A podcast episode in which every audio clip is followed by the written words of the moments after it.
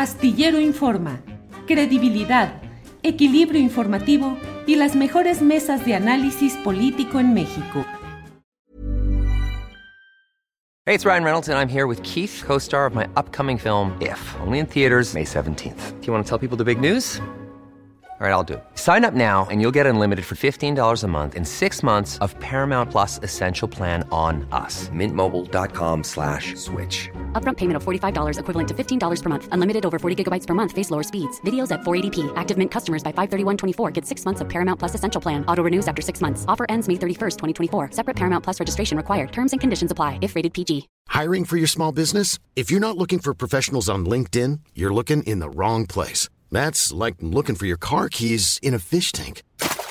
LinkedIn helps you hire professionals you can't find anywhere else, even those who aren't actively searching for a new job but might be open to the perfect role. In a given month, over 70% of LinkedIn users don't even visit other leading job sites. So start looking in the right place. With LinkedIn, you can hire professionals like a professional. Post your free job on linkedin.com slash people today.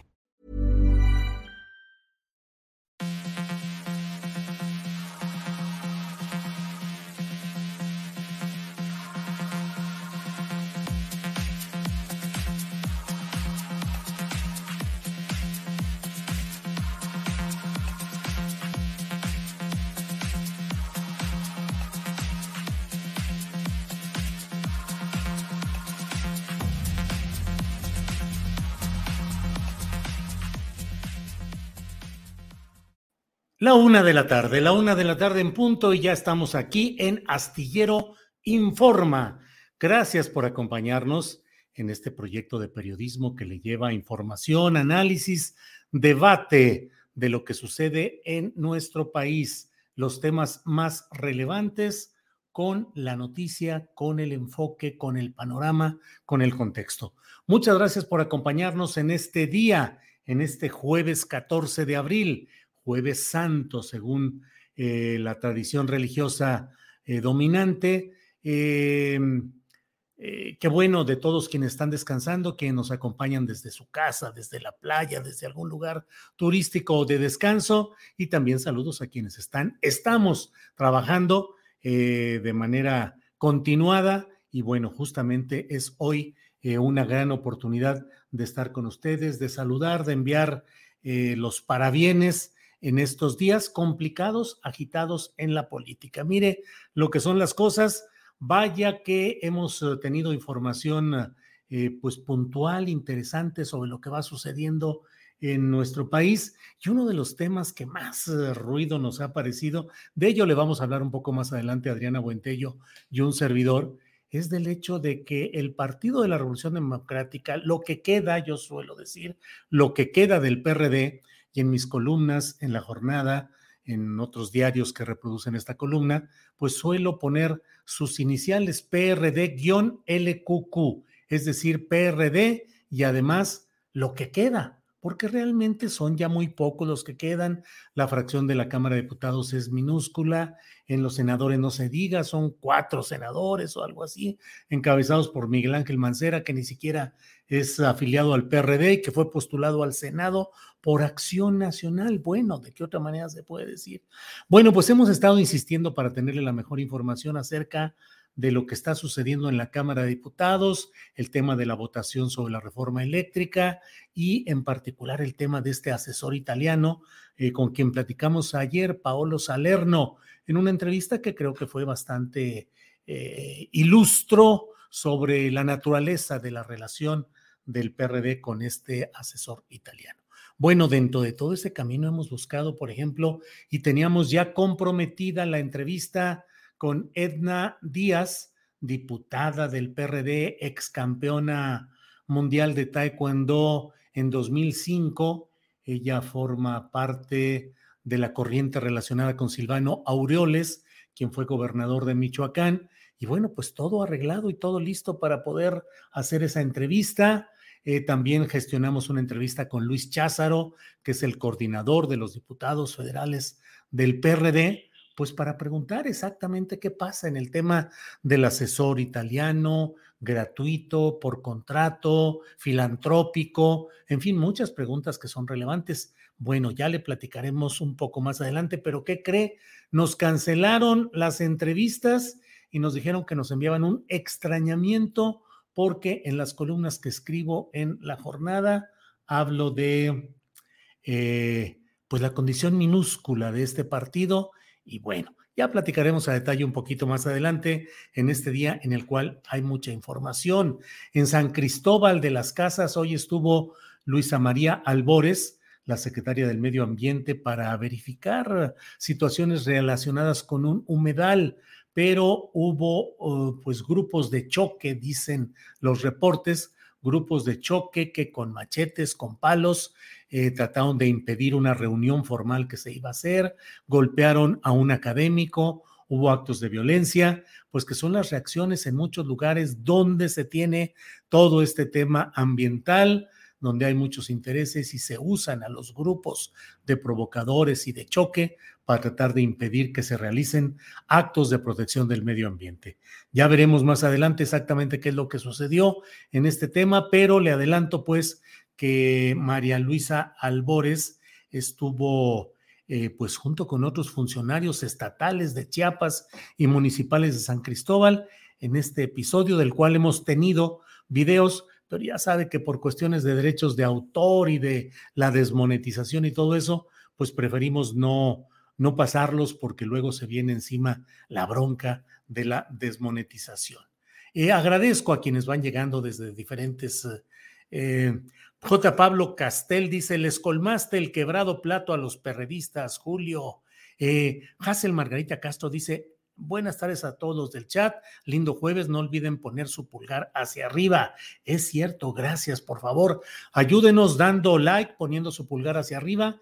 Eso nos ayuda a que el algoritmo, em, el robot buscador de, de, estas, eh, de estos programas, nos coloque adecuadamente y pueda llegar más fácilmente. Dedito hacia arriba, no cuesta nada y nos ayuda mucho. Bueno, pues vamos de inmediato con nuestra primera entrevista de este día. Es con Leonel Godoy, diputado de Morena y vicecoordinador de la fracción de ese partido. Leonel, buenas tardes. Buenas tardes, Julio. Qué gusto estar en tu programa. El gusto es mío, Leonel. Pues todo muy movido rumbo al domingo en la votación referente a la reforma eléctrica.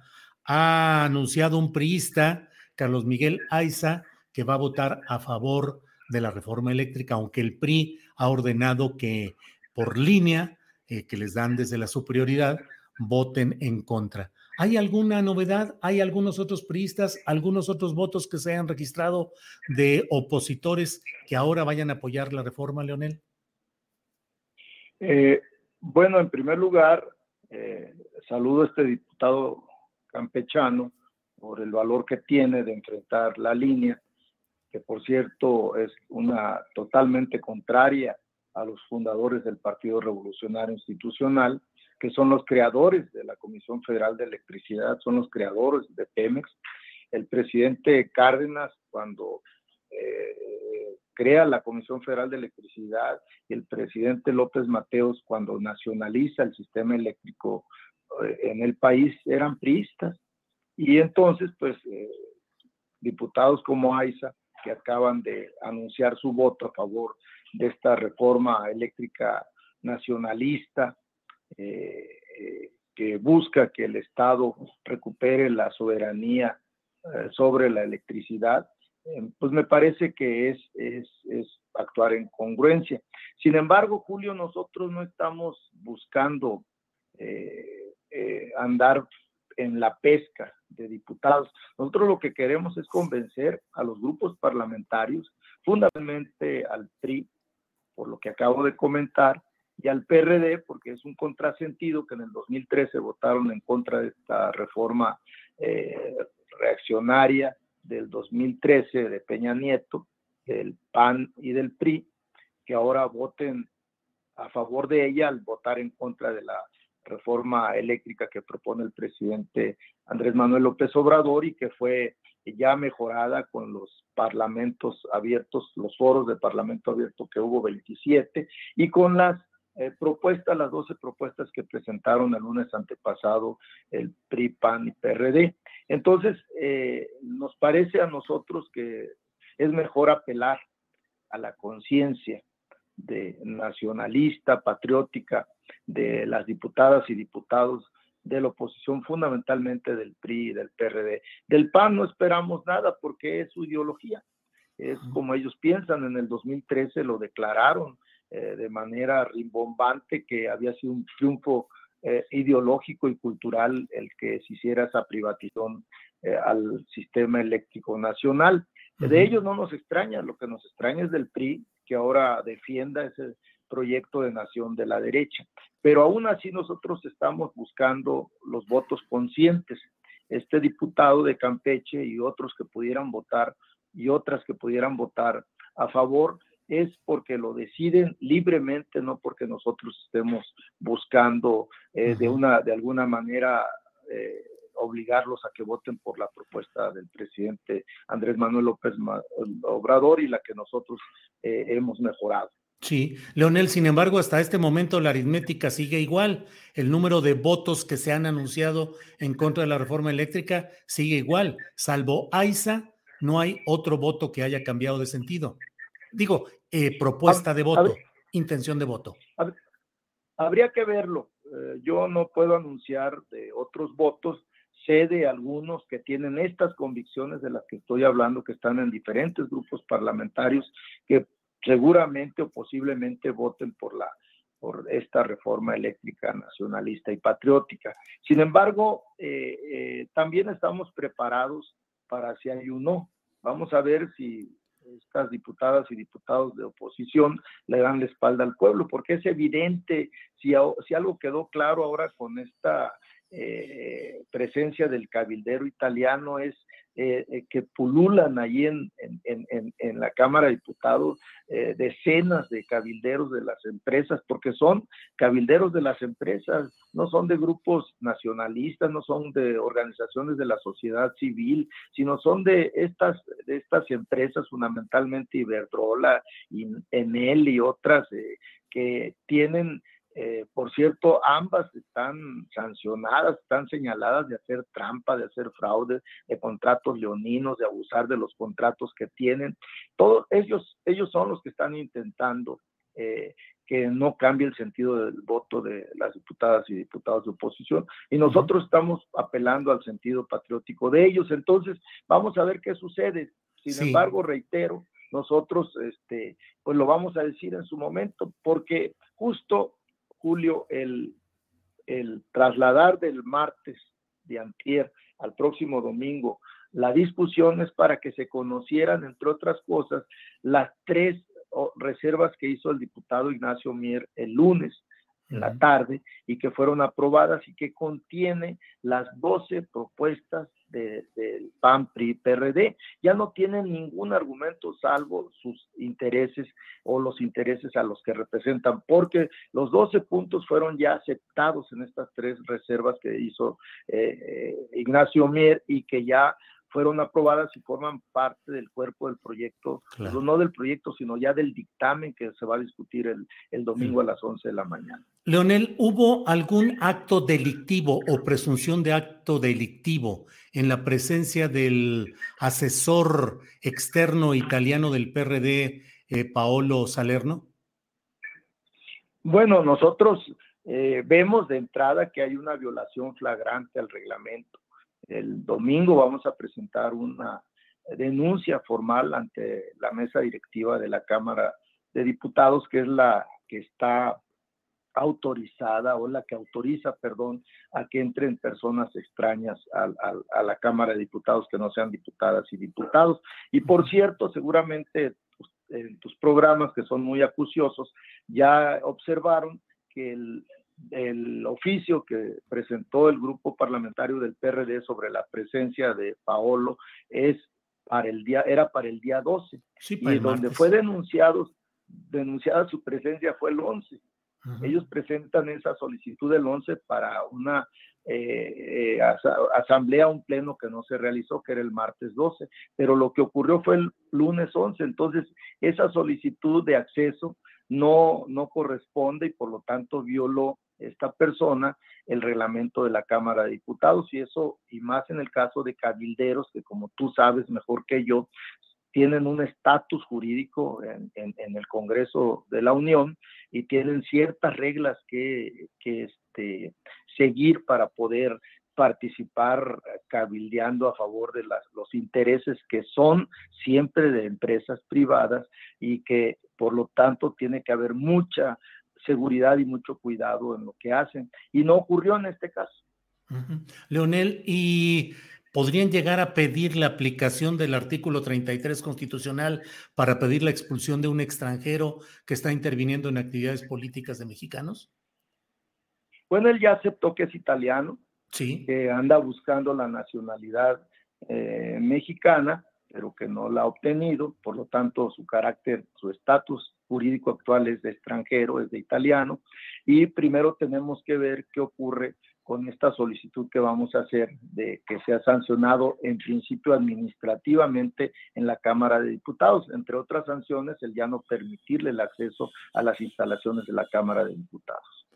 Según lo que se ha dicho, no está él, eh, Paolo Salerno, en el registro de mm, cabilderos o de promotores registrados oficialmente. ¿Es así? ¿No tiene esa condición formal? No, ayer le pregunté a la primer secretaria de la mesa directiva, Brenda Espinosa, que es la que lleva el, padrón, y dice que efectivamente no aparece.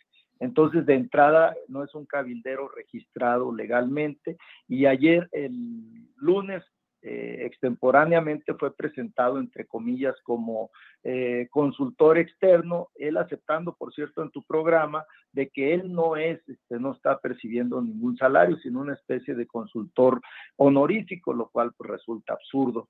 Y máxime que él acepta que participó en la elaboración de los 12 puntos que nos presentaron hace eh, dos lunes el, el, PRI, PAN y PRD.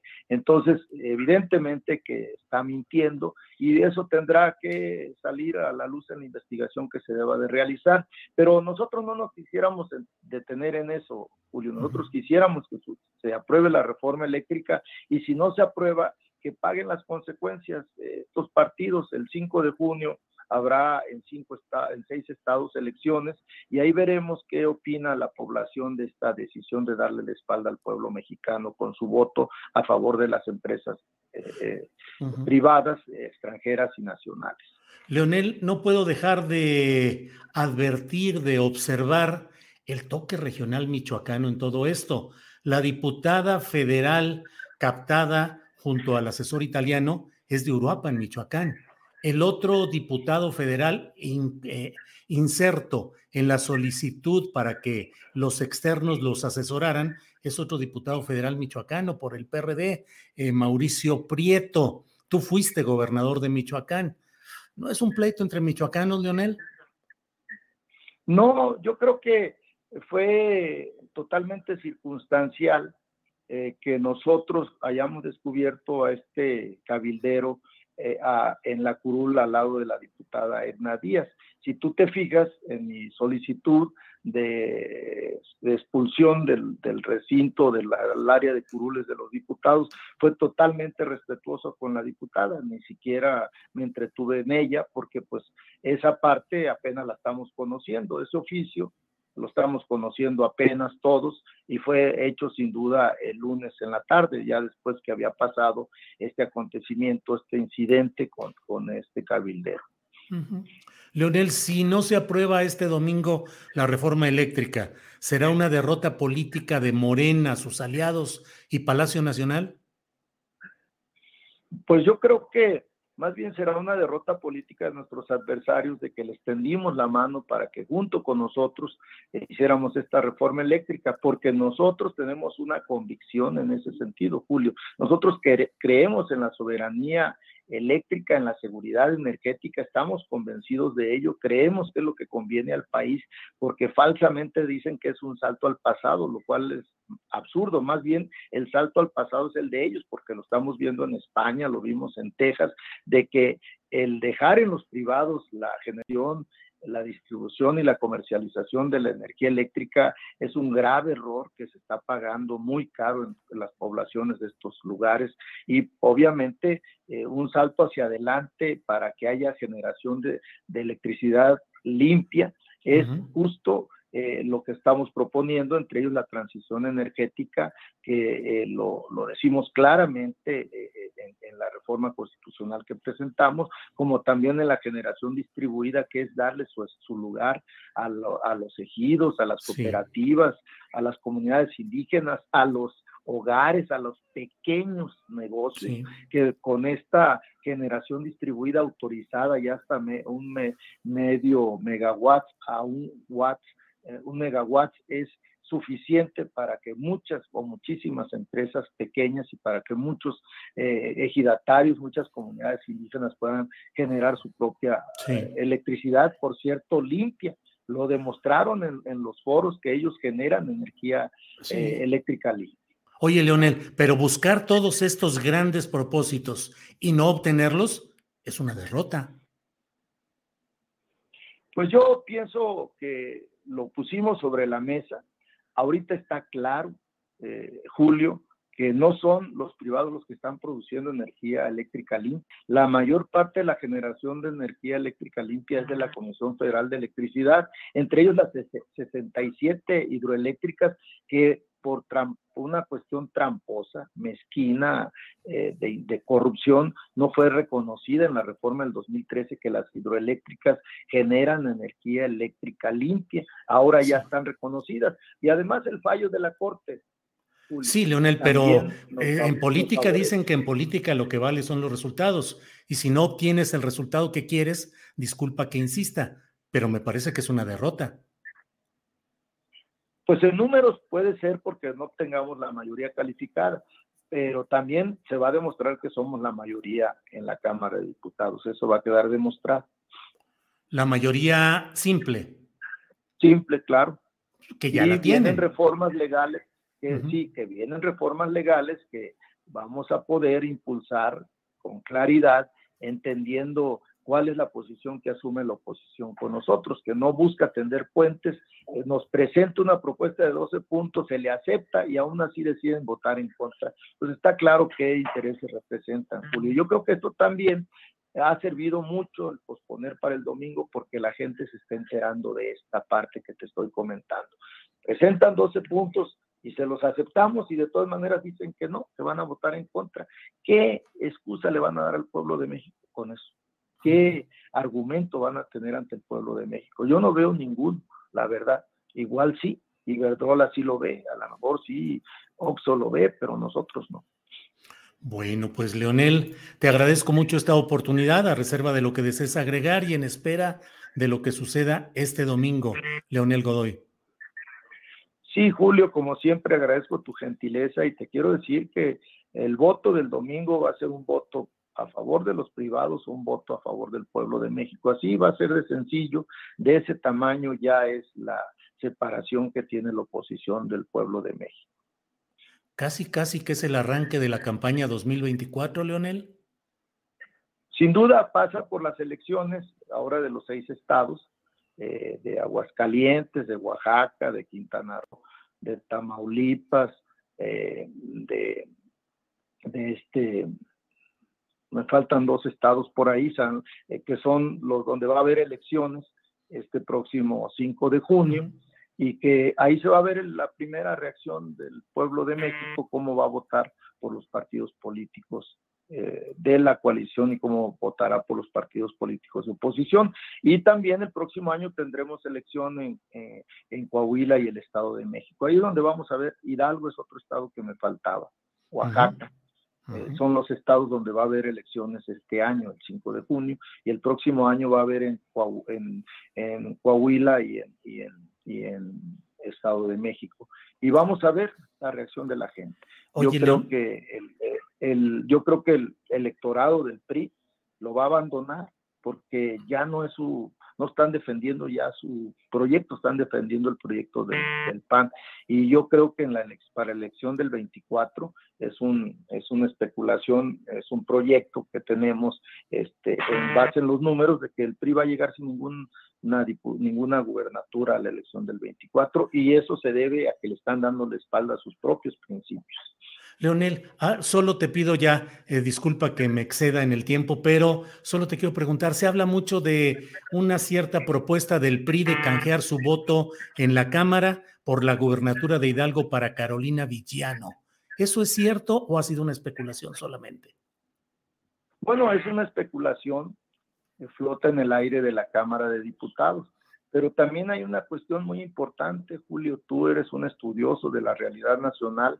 Tenemos el doble de intención del voto nosotros en Hidalgo sobre el PRI, o sea, nuestro candidato Julio Menchaca sobre Carolina Villano, y eso, sin duda, pues ¿cómo vas a impedir que la gente vaya a votar?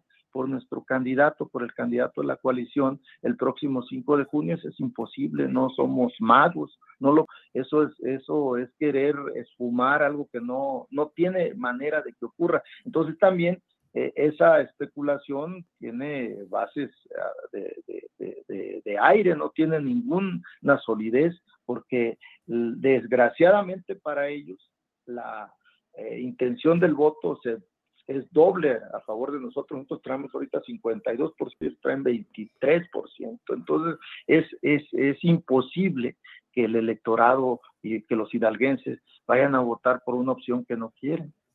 Claro.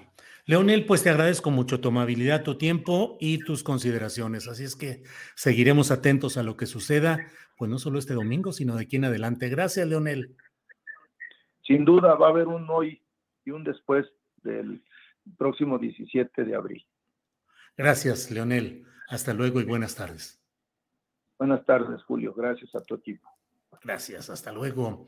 Bueno, pues es esta entrevista con Leonel Godoy, eh, diputado federal por Morena, exgobernador de Michoacán. Bueno, y déjeme ir, ya que hablamos de gubernaturas y candidaturas y de Morena, en San Luis Potosí ha sucedido un episodio muy peculiar porque quien fue candidata de Morena al gobierno de San Luis Potosí ha sido detenida y acusada de varios delitos presuntamente cometidos mientras era parte de una administración priista, era de una administración priista, era secretaria de salud y pasó a ser candidata de Morena. Para hablarnos sobre este tema está el periodista potosino Victoriano Martínez, periodista de Astrolabio. Victoriano, buenas tardes. Sí, buenas tardes, Julio.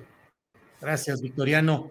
Oye, pues, ¿qué onda? ¿Qué pasa con la ex candidata de Morena a gobernadora, ahora detenida dentro de todo ese batidillo político que se hizo en las pasadas elecciones de gobernador en San Luis Potosí? ¿Cómo va esta historia, Victoriano?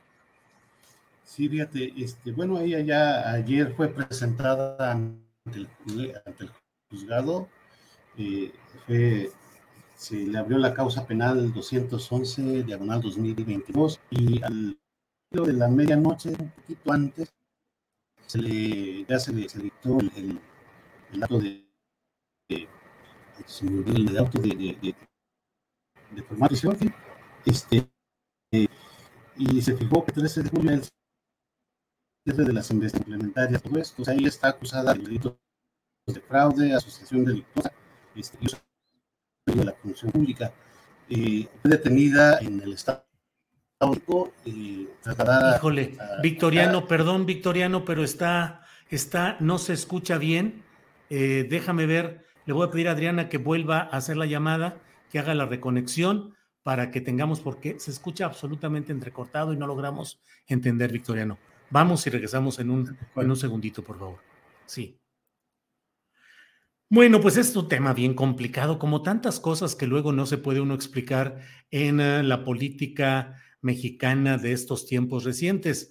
En San Luis Potosí, pues yo lo he escrito una y otra vez, que todo fue preparado políticamente para que ganara Ricardo Gallardo Cardona, que es el actual gobernador postulado por el Partido Verde, pero el compromiso político era hacerlo también candidato de Morena hubo una insurrección de morenistas en San Luis Potosí que no aceptaron que Gallardo fuera su candidato. No pudo serlo, pero fue por el Partido Verde, eh, en alianza, en una alianza que se llamó Juntos Haremos Historia. Y además Morena, por la vía de Mario Delgado, le entregó cinco de siete candidaturas a diputados federales en San Luis Potosí al verde, es decir, a Gallardo, y postularon como candidata a una persona que generó de inmediato pues una división interna, una em, eh, pues desánimo, desilusión en las filas morenistas, porque de la Secretaría de Salud del Gobierno del Estado, encabezado por el priista Juan Manuel Carreras, pasó a ser la candidata de Morena, así, sin mayor, sin mayor nada, simplemente pasó de un lado a otro y pues eso provocó que hubiera tal desánimo y tal eh, debilidad política que obviamente ganó y ganó con muchos votos de diferencia eh, Ricardo Gallardo Cardona, que es el actual gobernador de San Luis. Pero ¿por qué Morena hizo candidata, su candidata a gobernar a una persona que desde entonces estaba ya señalada como eh, alguien que podría estar con problemas de, de los malos manejos a cargo de la Secretaría de Salud del gobierno potosino. Y ahora pues ha sido detenida, fue detenida en el Estado de México, fue llevada a San Luis Potosí, donde enfrenta pues diversas acusaciones que son las que están eh, eh, que son las que están haciendo todo esto. Em, déjeme ver, déjeme ver. Tenemos, bueno, estábamos platicando con Victoriano Martínez, él es eh, periodista de Astrolabio, un portal informativo crítico independiente en San Luis Potosí, pero bueno, eh, no, no tenemos ya la reconexión. Em, vamos a ver si entrando de nuevo se logra escuchar mejor esa transmisión. Ya sabe usted que en todos lados tenemos problemas de la baja calidad de suministro de Internet de las compañías y siempre andamos con este tipo de problemas. Pero bueno, le voy comentando por lo pronto, eh, la ley es la ley, dice Miguel Ríos. María Esgu dice, se pasan a Morena para purificarse. El chapulineo no es nada bueno. Ojo, Morena, dice Marilú Martínez. Eh, Frida Beatriz dice, creo que es otra pifia de YouTube. Eh, eh, em, chulada de transformación, dice Rafael Navarro. Bueno, hay muchos. Día, día, con día vemos que estamos gobernados por delincuentes, dice Francisco Telles Girón. saludos, Julio. ¿Sabes si ya pagó Ricardo Salinas Pliego? Pregunta Jorge Martínez. No, pues creo que no ha pagado. Al menos eso creo. Bueno, vamos a ver ahora sí si podemos entrar con Victoriano Martínez. Victoriano, a ver si ya nos hace el favor eh, el Internet de dejarnos platicar a gusto. Gracias, Victoriano. Ya la doctora Ángel este, ya fue y anoche ya, ya empezó su proceso para concluirse la investigación este, de este mismo año. Ella está casada por los delitos de fraude. Híjole. Victoriano, Victoriano, lo siento mucho, te vamos a llamar por teléfono porque está absolutamente entrecortado. Eh, te va a llamar Adriana por eh, teléfono, sin video, con la idea de que podamos eh, seguir adelante con todo esto. Está peor el audio, dice Guadalupe Cruz, ¿no se escucha? Sí, sí, sí. Eh, de una sola pincelada, el PRD escribió su epitafio, dice Charis, Charis. Y mire, ya todo mundo sabe de todas. Pues es que de tanto ver los programas, tantos programas en Internet, todo mundo me dice, intenten por llamada telefónica, quiten el video solamente por audio. Eh, pues sí, sí, sí, ahí vamos, ahí vamos en eso precisamente. Eh, eh, que sea solamente la voz, pues sí, así es. Delgado y Pablo Gómez fueron responsables, o más bien irresponsables, de no iniciar el juicio político contra Fraudulencho Córdoba y Cero Morayama, dueños del INE, como lo propuso Fernández Noroña, dice Juan José Reyes Rodríguez. Eh, no se oye victoriano, dice José Sánchez. Feliz caluroso día, señor Ángeles, dice guerra, pues sí, es momento propicio para el chamupulineo para los que votarán por la reforma eléctrica. Eh, bueno, recuerden que nos pueden mandar likes, por favor. Tenemos menos de la mitad de quienes están conectados en este momento en eh, YouTube, en nuestra cuenta de Julio Astillero específicamente. Son ah, ocho mil los que están conectados y tenemos solamente tres mil likes. Póngale likes, me gusta. Eh, ayúdenos a difundir, a compartir todo esto. Suscríbase a nuestras cuentas en YouTube, en, en, en todo. Bueno, Vamos ahora sí con la llamada telefónica.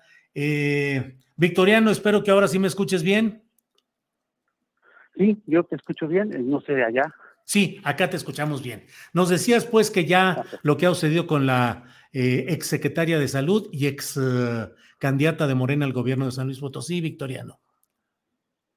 Sí, Sí, te decía, este, ya, ya quedó sujeta a proceso. y la investigación, el cierre de la investigación se programó para el día 13 de julio.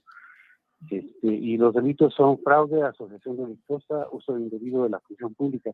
Eh, la sujeción a proceso se dio, se dictaminó eh, ya casi a las 12 de la noche anoche. Eh, hubo un intento de parte de la defensa para que la doctora no entrara a prisión, sino que fuera un arresto domiciliario con el argumento de que estaba siendo atendida por un cáncer de mama.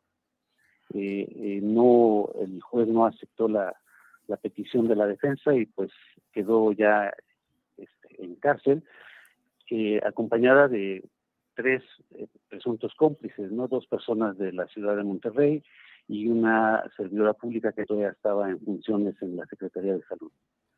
Victoriano, ya este tipo de señalamientos acerca de presuntos fraudes, malos manejos en la Secretaría de Salud, ya existían antes de que ella fuera postulada como candidata de Morena a gobernadora? Sí, claro, existían diversos, eh, diversas acusaciones, incluso de, una cierta confabulación con una empresa que encabezaba este, Gabriel Salazar, eh, para, para compra de, insumos para la Secretaría de Salud, este, que eran compras fantasmas, existían otra serie de, denuncias, pero también incluso había observaciones por parte de la Auditoría Superior del Estado y, por ejemplo, en el, tan solo en el caso de, del año 2020, la cuenta pública tenía observaciones por 732 millones 807 mil 567 pesos. Es decir, Ahora la detienen por un asunto eh, presuntamente por 22 millones de pesos, pero pues estamos hablando de que eh, de las observaciones que se derivaron de las auditorías de la Auditoría Superior del Estado, pues más de 700 millones de pesos todavía quedan como para que pues pudieran rascarle otras otras otros delitos. ¿no? Eh, Victoriano, yo ya he dado mi versión, pero a lo mejor estoy equivocado y prefiero que tú nos digas, tú que estás allá en San Luis Potosí, entonces, ¿por qué la hicieron candidata a gobernadora? Bueno, o sea, de hecho, el, punto es eh, que eh, ella, fíjate, el 6 de marzo del 2020, poquitos días antes de que comenzara aquí la contingencia por la pandemia, eh, vino el presidente Andrés Manuel López Obrador y dio una mañanera desde aquí. Desde entonces ya se hablaba que Mónica Rangel era la candidata de, Juan Manuel Carreras. Y de hecho, en esa rueda de prensa en la mañanera que se dio desde aquí el 6 de marzo de 2020, ella estuvo presente en la mañanera, este, hubo un intento del equipo de gobierno local porque ella estuviera en el, en el Tapanco con López Obrador en la mañanera, pero finalmente no la dejaron subirse. Pero desde ahí ya se hablaba de ella como candidata que sería en este caso del PRI. Eh, conforme se fueron dando las circunstancias, este, eh, al final con esta coalición que se dio en el PRI, en la que ya el candidato tuvo que ser un panista, eh, entonces se hizo esa maniobra para que Mónica Rangel apareciera como candidata de Morena, pero más bien aparece como si fuese ya un, acuerdo entre Mario Delgado y, Ricardo Gallardo para tener pues una candidata a modo, ¿no? Alguien que no le, que no le hiciera tanta sombra. Eh, todo esto dentro de todo el batidillo político que se dio en San Luis Potosí y bueno, pareciera que a esta exsecretaria de salud del gobierno priista, eh, hecha a la carrera habilitada como candidata de Morena, pues formó parte también de, desanimar, de dividir el voto y el ánimo de los morenistas y facilitar la llegada de Ricardo Gallardo Cardona a nombre del Verde, que parecería que era el candidato real impulsado por Mario Delgado por sí mismo o por instrucciones superiores. ¿Qué opinas de ello, Victoriano? Sí, no, de hecho yo tengo una grabación de una, una reunión que tuvo el Partido del Trabajo, los militantes del Partido del Trabajo, en la que viene la, la senadora este, de Zacatecas de apellido Bañuelos, este, a tratar de convencer a los militantes del PT para que se unan con el verde ecologista para, para que finalmente se haga esa coalición con la que Ricardo Gallardo Cardona fue candidato a gobernador y finalmente ganó. Pero no solo eso, sino que hay eh, información y datos precisos de las fechas en que hubo reuniones en las que al propio PT en la dirigencia nacional, eh, quien iba a presentar a Gallardo Cardona para hacer esa, esa coalición era Mario Delgado. Entonces, sí hay una serie de datos que, que confirman esa, esa negociación de, la gallardía con Mario Morén, digo Mario, Mario Delgado para hacer esa, esa, esa maniobra. Ahora, aquí lo que queda en duda es qué tanto sabía la doctora Mónica Rangel ese tipo de, situaciones. Si ella se prestó para ser una candidata que iba a, la derrota o finalmente ella se la creyó, no sabemos qué pasó realmente ahí, porque si hubiese prestado ese servicio, pues sería raro que la estuvieran teniendo ahora, ¿no? Eh, Victoriano, ¿hay alguna otra averiguación o algún otro indicio de alguna otra búsqueda de proceso judicial contra algún otro miembro del gabinete priista anterior? bueno, ayer en la rueda de prensa que dio el procurador este, José Luis Ruiz eh, Contreras, hablaba de que sí había otras carpetas de investigación, incluso hubo una pregunta que se le hizo, directamente sobre el caso del diputado Alejandro Lealto Vías, que fue secretario de gobierno con Juan Manuel Carreras, si también él estaba incluido en alguna de las de las investigaciones y él solo respondió posiblemente, o sea que hay hay la posibilidad de que hasta quien está como diputado local ahorita que sería que llegó ahí presumiblemente para taparle las espaldas a, Juan Manuel Carreras también puede estar sometido a investigación. Mano dura en materia política del gobernador Ricardo Gallardo, Victoriano. Pues mano dura, pero habría que pensar en cuál sería la motivación, porque si bien pudiera uno pensar que eh, el gobernador está asumiendo una lucha frontal contra la corrupción y ese tipo de cosas, pues yo lo dudaría mucho porque finalmente en todo esto hay un tufo de, cierto desquite, de cierta venganza, ¿no? Porque, por ejemplo, en, el 22, el 21 de diciembre, este, Gallardo Cardona después, el 21 de diciembre de 2021, de 2021, de 2020, sea, meses antes de que se definiera la candidatura de Morena, eh, cuando los morenistas locales rechazan a Gallardo Cardona como su candidato, él da una entrevista en el periódico Pulso el 21 de diciembre en la que dice que él, después de que los morenistas locales lo rechazan, queda en una mejor posición porque eh, finalmente se la deben y va a poder cobrar facturas. Entonces no sabemos si realmente estamos ante una verdadera lucha contra la corrupción o ante ese cobro de facturas y, de desquites, ¿no? Sí. Victoriano, pues como siempre, muchas gracias por la amabilidad de tomar esta llamada accidentada por asuntos eh, tecnológicos, pero muy eh, sustanciosa en cuanto a la información y el enfoque. Así es que, como siempre, Victoriano, a reserva de lo que desees agregar, te agradezco esta posibilidad. No, muchas gracias a ti, Julio, y pues eh, aquí estamos para, para lo que se ofrezca. Muy bien, gracias, Victoriano Martínez, periodista de Astrolabio. Gracias, Victoriano, hasta luego. Bien, pues, um, pues mire, ahí están esas cosas, eso es lo que está sucediendo en San Luis Potosí. Ahora bien, déjenos platicarle de este tema con el cual hemos puesto título a nuestro programa de este día. Extrañamiento al tal astillero por sus comentarios en su columna, por análisis político, por críticas al PRD. Adriana Buentello está aquí con nosotros. Adriana, buenas tardes. ¿Cómo estás, Julio? Buenas tardes. Pues eh, sí, un incidente un poco particular en lo que pues, nos tocó gestionar las entrevistas de, de, este día, de este programa, pues están enredados, Julio, ahí en el Partido de la Revolución Democrática y pues llamó mucho la atención, algo que nos suele pasar cosas extrañas cuando gestionamos entrevistas y cuando no quieren dar, este, ya sabes que de pronto las largas, de pronto el que se esconden, el que te dejan en visto, bueno, todo eso es normal.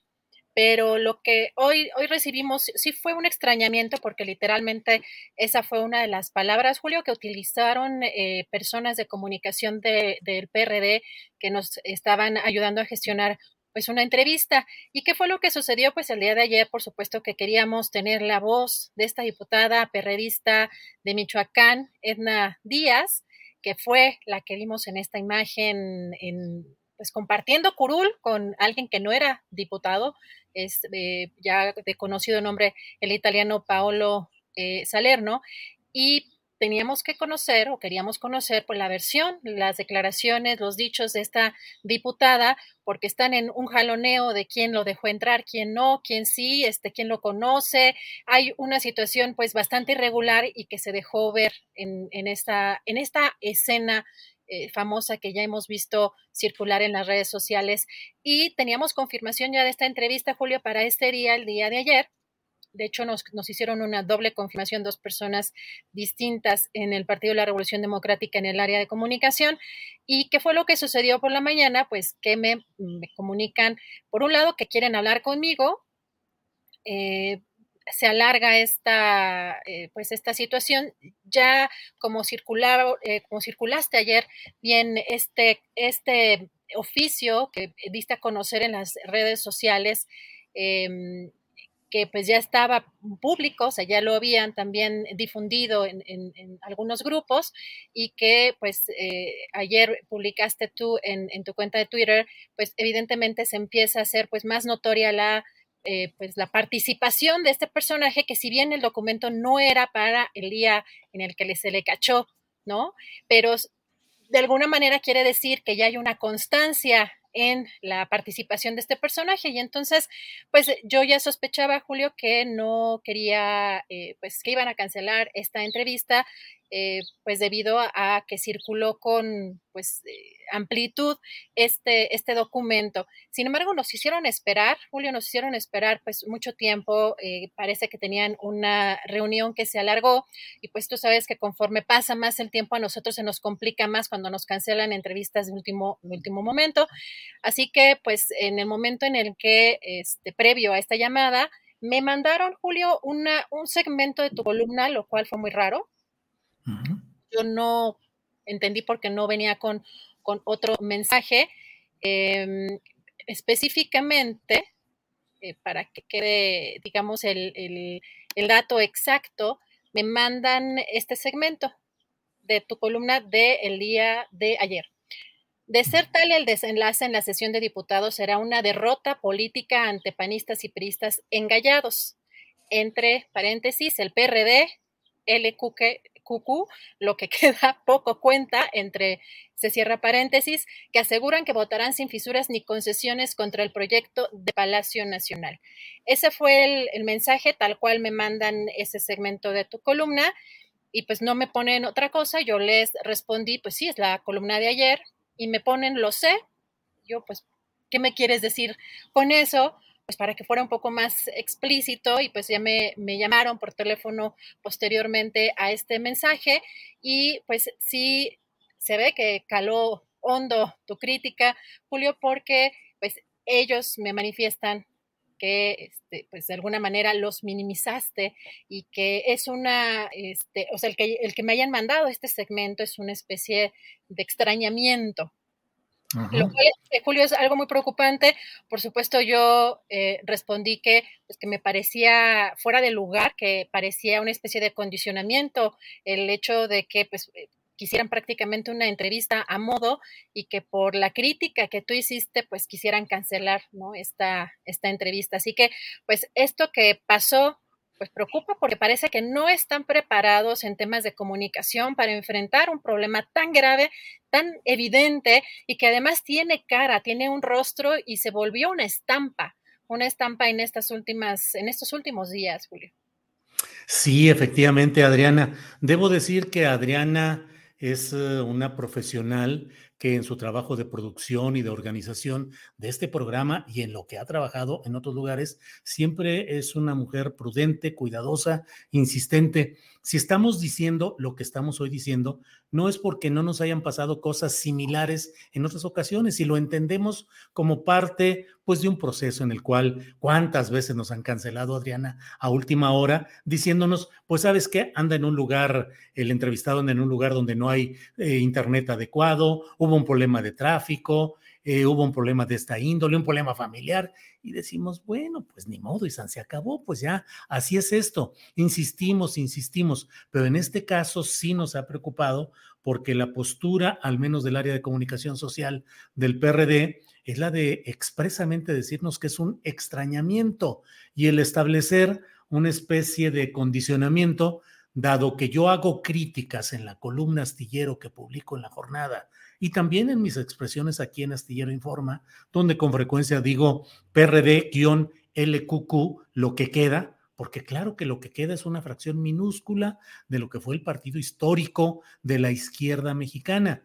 Y entonces, pues llama la atención, Adriana, porque mira, eh, ayer vimos cómo la entrevista con el asesor italiano, pues estaba manejada por un despacho de relaciones públicas, o sea, un despacho que estableció cuál los tiempos y que estaban eh, muy cuidadosos de todo. Es decir, no había el manejo específico del partido del PRD respecto a lo que estaba sucediendo en su entorno. Y ahora el eh, cancelar esta entrevista con la diputada Edna Díaz, que ojalá y se entere, ojalá nos informe, así como dice que ella no sabía nada del asesor italiano, igual dice que tampoco supo nada de esta cancelación de la entrevista. Pero pues, ¿cuál es el problema? Queremos platicar con Edna Díaz para preguntarle cómo llegó a sentarse ella esta persona, cómo se dio este documento del cual tú hablas, Adriana, que difundimos ayer, que difundí yo en mi cuenta de Twitter, en el cual se ve el oficio mediante el cual la coordinación administrativa del PRD pide que se permita entrar al Pleno de la Cámara de Diputados a dos asesores, Paolo Salerno y otra persona, José Orozco, para que estuvieran eh, presentes eh, como asesores de Edna Díaz y del diputado federal perredista, también lo es, eh, Mauricio Prieto. Entonces, pues preocupante ese manejo tan extraño de querer castigar, Adriana, la eh, la posibilidad de entrevistas porque se les critica en una columna o en, o en espacios de opinión, Adriana. Es que fíjate que hasta eso yo no creo que sea un castigo, más bien creo que no están preparados. O sea, lo que evidencian es que o sea, cuando se les se piden las entrevistas para ciertos medios, lectores de información, gente que conduce noticieros que pues quizá tiene ya preguntas a modo o que acuerdan por, este por otra parte porque también nos ha llegado a tocar gente que quiere este previamente que le mandes el cuestionario, pues por supuesto que así te preparas con mucho tiempo anticipación y que preparas a todo tu equipo de comunicación, pero en una circunstancia de crisis sabemos que pues quienes tienen muchas cosas que esconder, pues es cuando se echan para atrás, cuando cancelan las entrevistas o cuando niegan a los personajes.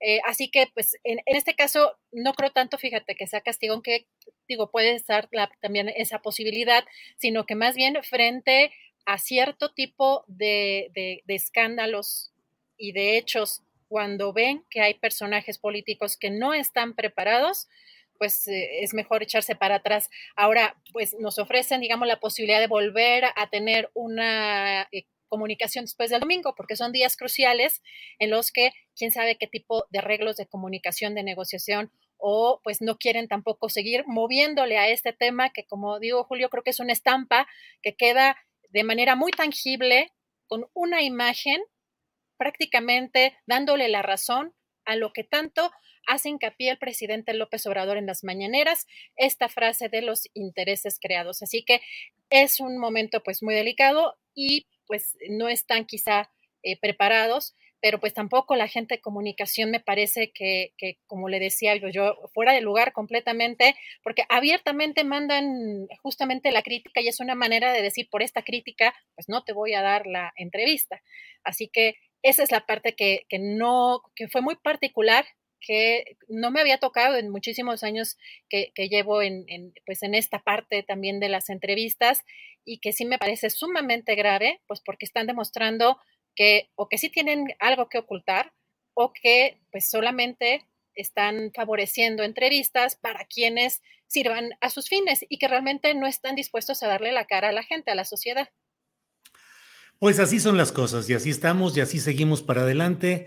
Adriana, a seguir en la fatigosa y eh, elaborada tarea de conseguir las entrevistas, que muchas veces pues uh, nuestra audiencia dice, ah, pues qué bien que se consiguió esa entrevista, o a veces nos dicen, ¿y por qué no buscan y por qué no insisten? Se busca, se insiste en un trabajo profesional, serio, cuidadoso, pero hoy sí nos saltó mucho este extrañamiento del área de comunicación del PRD.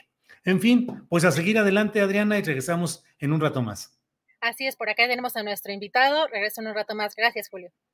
Gracias, Adriana. Hasta luego. Efectivamente, vamos a, le voy a pedir de una vez a Adriana que vaya pidiéndole a nuestros compañeros de la mesa de seguridad de las dos de la tarde, que nos esperen unos cinco minutitos porque vamos a platicar con la, no con tanta amplitud como desearíamos, pero vamos a platicar con Andrés Torres Checa. Él es director de investigación en la consultoría Creatura y maestro en Derechos Humanos y Política Internacional. Andrés, buenas tardes. Julio, ¿cómo estás? ¿Me escuchas bien? Te escucho muy bien, muy bien. Saludos, saludos. Gracias. Andrés, vi, leí en Twitter un mensaje tuyo, una serie de mensajes en las que hablabas de cosas que me parecieron muy interesantes y dije, eso lo tiene que compartir, tenemos que conseguir que Andrés lo comparta con nosotros en el programa. Ahí hablaba sobre los medios que defendieron la verdad oficial, cuestionaron la legitimidad del grupo interdisciplinario de expertos independientes y criminalizaron a los estudiantes de Ayotzinapa. ¿Nos puedes compartir, por favor, parte de lo que has señalado, por favor? Eh, claro, claro, con muchísimo gusto. Pues a raíz del tercer informe de, este grupo, de este grupo de expertos eh, y expertas del caso Ayotzinapa, pues recordé eh, lo que había sido durante los años más álgidos del sexenio pasado, algunas de las campañas o parecían campañas en contra de los hallazgos del GIEI, en contra de los estudiantes, en contra de sus abogados, y intenté recuperar algunas de esas columnas así que se me fueron ocurriendo. Eh, algunas de las columnas, por ejemplo, señalaban que los estudiantes formaban parte de un grupo criminal conocido como los Rojos, algo que hoy sabemos que no es verdad y que nunca se desdijo. Eh, algunas de las columnas señalaban que el único interés de los padres por buscar a sus hijos es que viajaban en primera clase a Europa, por ejemplo. Eh, eso también se dijo, sin ningún fundamento. por ahí también dijeron que había acuerdos entre los abogados de los familiares e incluso la PGR, en una columna que no tiene ningún sustento. Y intenté recuperar algunos de estos eh, y, darme cuenta que incluso después del tercer informe del GIEI, eh, algunos de estos escritores y algunos de estos comunicadores seguían insistiendo en que los, en que los hallazgos del GIEI son fraudulentos y que no abonan nada y que no cambian lo que se le conoce como la verdad histórica. Dentro de estos ejemplos de periodismo eh, Mendaz, que no, o sea, que mintió, que no, eh, que se acomodó a la versión oficial. ¿A quiénes encontraste de manera relevante, Andrés?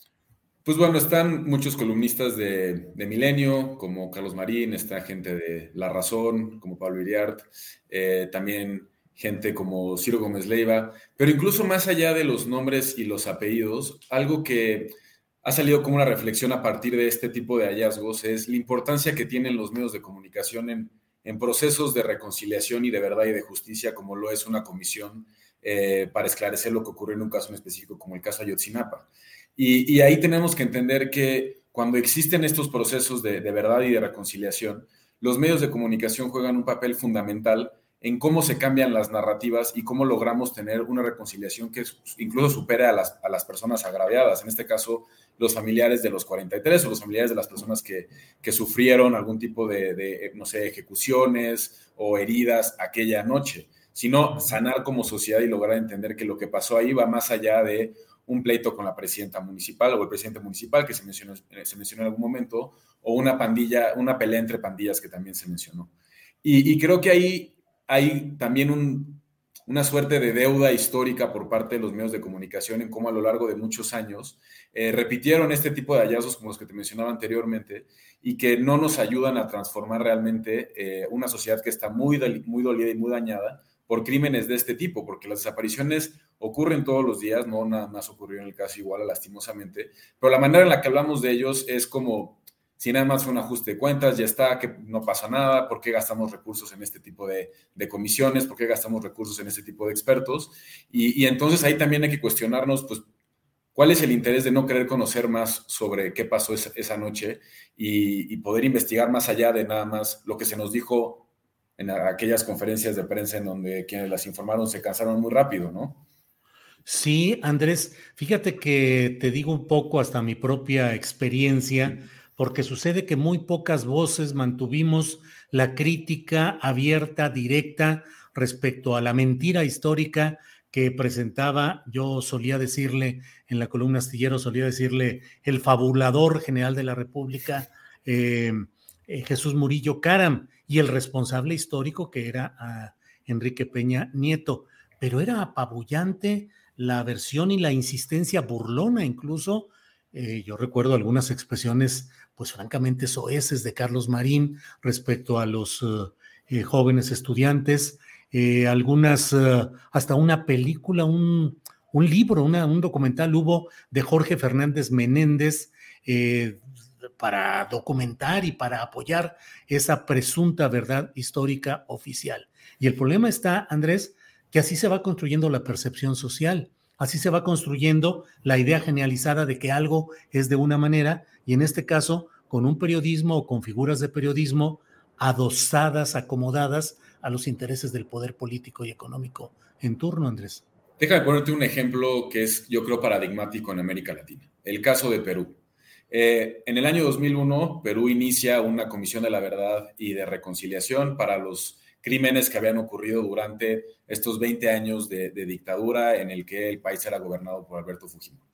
Y Perú echó toda la carne al asador. O sea, no se fue solamente con bajos mandos o con algunos representantes de diferentes bandos, sino que se fue hasta con el mismísimo presidente. Y hubo un esfuerzo de, de rendición de cuentas muy importante en Perú. Pero hubo una división mediática alrededor de lo que estaba pasando con ¿no? el caso de Alberto Fujimori. Y había un cierto grupo de medios de comunicación que prefirieron enfocarse más en cuánto costaba la Comisión de la Verdad, si que si había algunos errores de, detalles en cómo se cubrían o si había cosas que habían sido peores que lo que había hecho Fujimori. Y lo que lo terminó por, por, por, fracturar en la sociedad peruana, porque todo lo que pasa en los medios de comunicación, pues trasciende hacia la sociedad, es que hoy en día sigue habiendo un debate muy fuerte en Perú sobre lo que representó Alberto Fujimori y lo que representaron sus años de gobierno. Y hoy en día hay gente que niega o justifica, peor, las atrocidades cometidas durante eh, el mandato de Alberto Fujimori, incluso con una comisión de la verdad que se fue hasta las últimas instancias. Por eso creo que no es anecdótico señalar que, bueno, a ver, se vale cuestionar los informes del GIEI, se vale creer la verdad histórica en su momento, pero con siete años en el recorrido hemos tenido suficientes hallazgos como para poder decir, esto no es verdad el basurero de Cocula no es verdad. No hay evidencia suficiente que sostenga que ahí fueron incineradas 43 personas.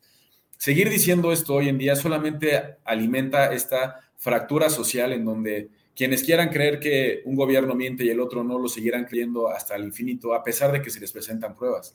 Y ahí está el caso de, Perú. O sea, a lo mejor durante los años de Alberto Fujimori hubo mucha estabilidad económica en el país, pero eso no significa que eso se justifique con violaciones graves a derechos humanos como las que llegaron a ocurrir y la manera en la que se cubrió ese juicio parecía justificar lo que pasaba. Algo similar ocurrió en el juicio de Efraín Ríos en Guatemala, ¿no? Y hay ejemplos del otro lado, ¿no? Buenos ejemplos. Está las comisiones de la verdad del caso, de los casos en Sudáfrica, en donde los medios de comunicación le entraron a intentar reparar socialmente lo que había pasado. Le daban espacio a las víctimas, le daban espacio a los perpetradores para disculparse con las víctimas, cubrían los juicios y en un inicio esa mancuerna entre proyecto de nación, el Estado, las víctimas, los medios de comunicación, logró que estas comisiones de la verdad en, Sudáfrica hoy sean referentes del libro de texto para otros procesos de verdad y reconciliación en el mundo. Hey, it's Ryan Reynolds, and I'm here with Keith, co star of my upcoming film, If, only in theaters, May 17th. Do you want to tell people the big news? All right, I'll do it. Sign up now and you'll get unlimited for $15 a month in six months of Paramount Plus Essential Plan on us. Mintmobile.com slash switch. Upfront payment of $45 equivalent to $15 per month. Unlimited over 40 gigabytes per month. Face lower speeds. Videos at 480p. Active Mint customers by 531.24 get six months of Paramount Plus Essential Plan. Auto renews after six months. Offer ends May 31st, 2024. Separate Paramount Plus registration required. Terms and conditions apply if rated PG. I'm Sandra, and I'm just the professional your small business was looking for. But you didn't hire me because you didn't use LinkedIn jobs. LinkedIn has professionals you can't find anywhere else, including those who aren't actively looking for a new job but might be open to the perfect role, like me. In a given month, over 70% of LinkedIn users don't visit other leading job sites. So if you're not looking on LinkedIn, you'll miss out on great candidates like Sandra. Start hiring professionals like a professional. Post your free job on linkedin.com/people slash people today. Ujú. Eh, Andrés, eh, y a estas alturas, tomando en cuenta lo sucedido en este episodio específico que hablamos del posicionamiento de esa prensa respecto a los estudiantes de Ayotzinapa, pero hoy también se tiene una acometida muy fuerte de muchos de esos personajes de la prensa tradicional construyendo una narrativa adversa al actual gobierno. ¿Crees que se mantiene a pesar de todo y a pesar de cómo se les evidencia en sus mentiras y en sus manipulaciones, aún así sigue fuerte, vigente, influyente ese periodismo? Yo, yo creo que ahí haría una, una pequeña distinción. Eh, digo, mi expertise es más violaciones graves a derechos humanos y entender un poco el rol de perpetradores y víctimas en, procesos históricos. Creo que para el caso de Yotzinapa, el, gobierno actual ha tenido una voluntad admirable de crear una comisión especial, de tener un, una unidad especializada adscrita a la Fiscalía, de regresar al grupo de expertos independientes y expertas independientes y poder reconstruir ¿no? qué fue lo que pasó con, con, con, los estudiantes y qué fue lo que pasó aquella noche, que hay que decirlo, todavía no lo sabemos. No tirar la verdad histórica, desafortunadamente, no nos construye eh, no, un, recuento de hechos de aquella noche, pero para allá vamos. Creo que más bien hay tal animadversión entre ciertos sectores de la prensa y el actual gobierno que no logramos encontrar vasos comunicantes y puentes que nos permitan ver más allá de esas diferencias políticas y decir, a ver, 43 estudiantes desaparecidos, tantas personas ejecutadas, un estudiante desollado, eso no deberíamos de aceptarlo independientemente de nuestras filias políticas. Y creo que en este, en este choque entre el actual, la actual administración y otros proyectos eh, o otros comunicadores afines a otros proyectos políticos, no logramos construir e ir más allá. Y ahí quienes quedan en medio, pues son, son las víctimas.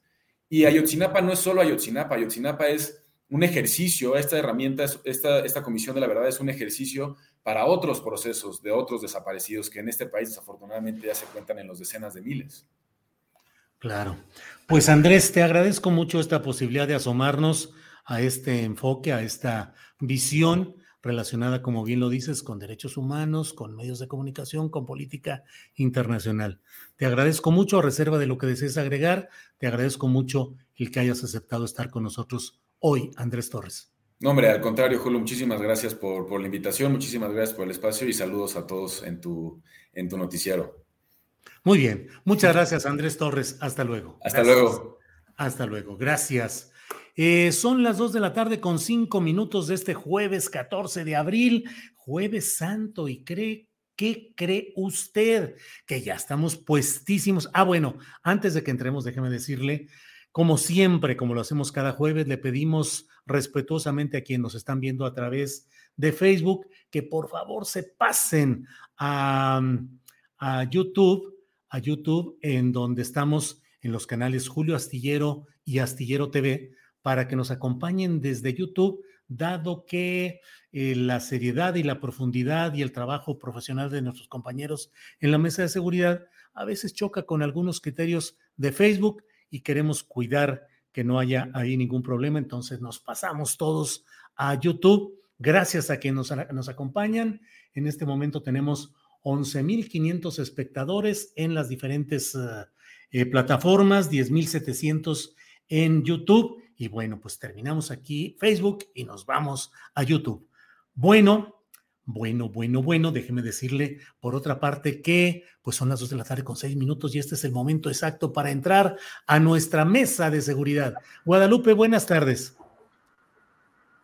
Chun, chun, chun. Muy buenas tardes, Julio. Buenas tardes, Ricardo. Aquí muy contenta de estar con ustedes como todos los jueves. Este, eh, espero que nos vaya muy bien en la mesa. Muy bien, gracias, Guadalupe. Ricardo Ravelo, buenas tardes. Hola, ¿qué tal, Julio? Un saludo afectuoso también para Guadalupe y eh, también para todo el público que nos está siguiendo a partir de este momento. Guadalupe, antes de que entremos a los temas específicos de la mesa, leí con interés tus reacciones y comentarios al artículo publicado eh, por un eh, periodista estadounidense de, radicado en, en, en Oaxaca, quien estuvo con nosotros y habló acerca pues de esa profusión de opinantes, expertos, especialistas, analistas que con bandera aparentemente neutralidad son enviados a algunos espacios para defender los intereses de las empresas. ¿Cuál es tu opinión si la puedes compartir con nosotros, al menos en esta entrada, Guadalupe?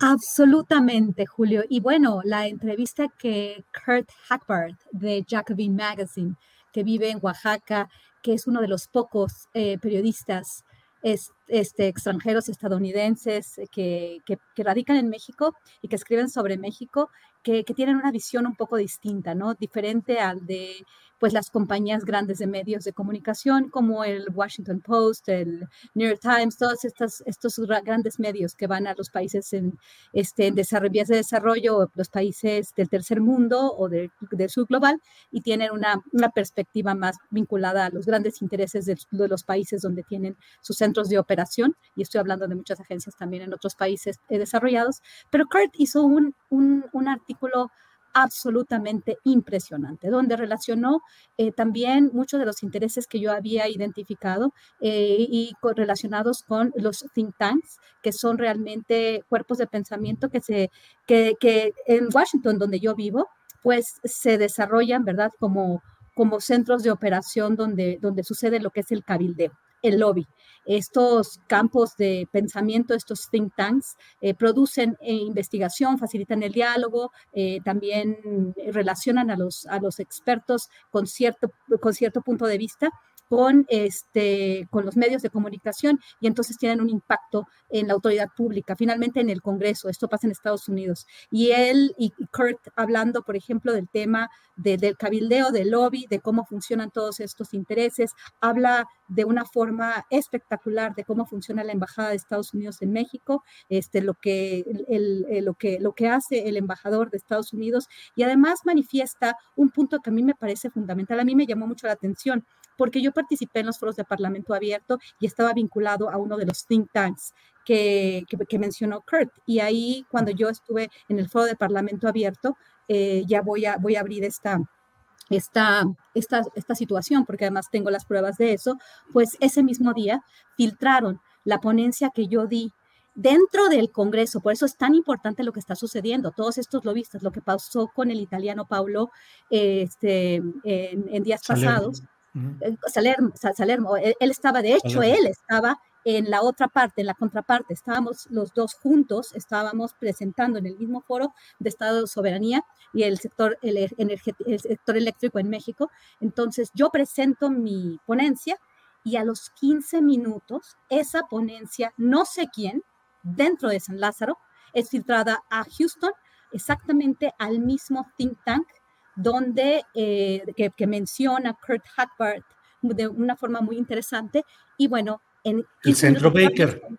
El Instituto Baker. Yo estaba asociada al Instituto Baker este, y obviamente pues me, me, me asociaron por, los, por la investigación que hago sobre migración, sobre fronteras, sobre estas investigaciones y en este momento, y a mí me, en ese momento, ni siquiera había terminado el foro y me dicen que estoy despedida, que no, no sé por qué me dijeron que estaba despedida, porque en realidad, este, pues no, nadie me había contratado y no me pagaban un solo centavo, simplemente estaba yo asociada con mi nombre afiliada y precisamente eh, por esa, esa filtración. Esa filtración se dio en minutos después de que yo la presentara, lo cual, me quiere, lo cual quiere decir que dentro de San Lázaro, dentro de los equipos de, de, tecnológicos, hay intereses muy bien eh, posicionados en el mismo recinto, ¿no? Me pareció una cuestión muy interesante. Y bueno, cuando leí el artículo Guadalupe, Guadalupe, perdón, o sea, presentaste tu ponencia, 15 minutos después la mandaron a este instituto y te enviaron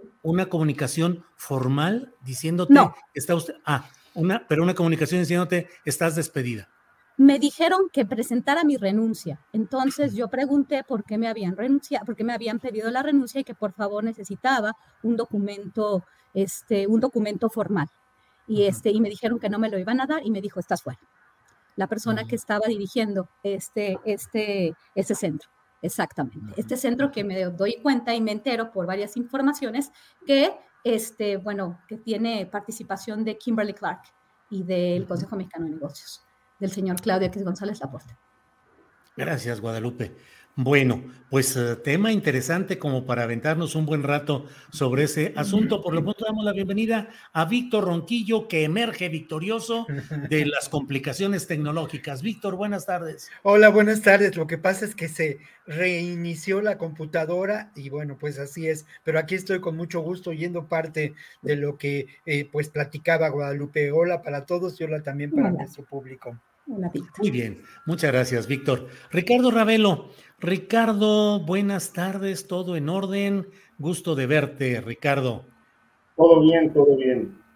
Todo bien. Oye, Ricardo, mm, hubo un informe de Naciones Unidas en su sección de personas desaparecidas con una serie de consideraciones muy preocupantes que creo yo, tú, nos dirás, pues creo que finalmente forma parte como de una tendencia creciente de problemas relacionados con ese tema, pero me parece pues que es una tendencia que va caminando en términos muy similares en años recientes. Ya tú nos dirás tu, tu punto de vista o tu precisión sobre esto. Pero además, la petición de que el ejército no debe tener la presencia exagerada que está teniendo actualmente.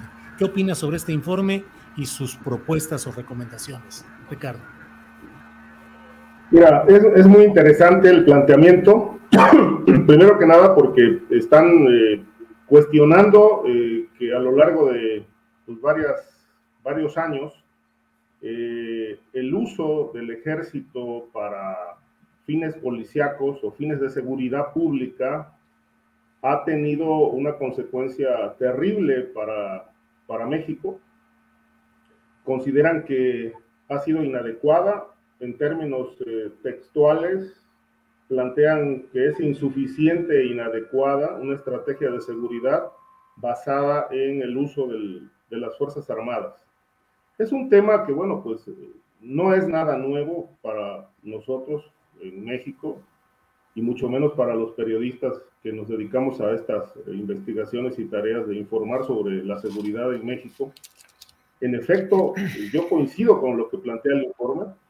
Eh, ha sido inadecuada e insuficiente, eh, justamente porque eh, ha tenido una tendencia muy marcada a la violación de derechos humanos, a las desapariciones forzadas, al, al, incremento incluso de, las, de la criminalidad, porque desde, digamos, desde que se echó mano del ejército, de manera ya formal y, e integral fue en el sexenio de Felipe Calderón, aunque en años anteriores el ejército ya participaba en estas tareas de seguridad. Ahí está el caso, por ejemplo, de los Zetas, ¿no? A finales de los 90, como resultado de esta participación de militares en tareas de seguridad.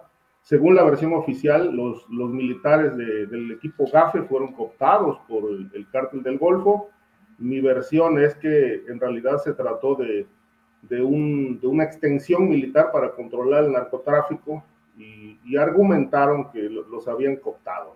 Eso explica, según la Sedena, que más de 40 o 35, 40 miembros del GAFE hayan, hayan sido, se hayan pasado a las filas del crimen.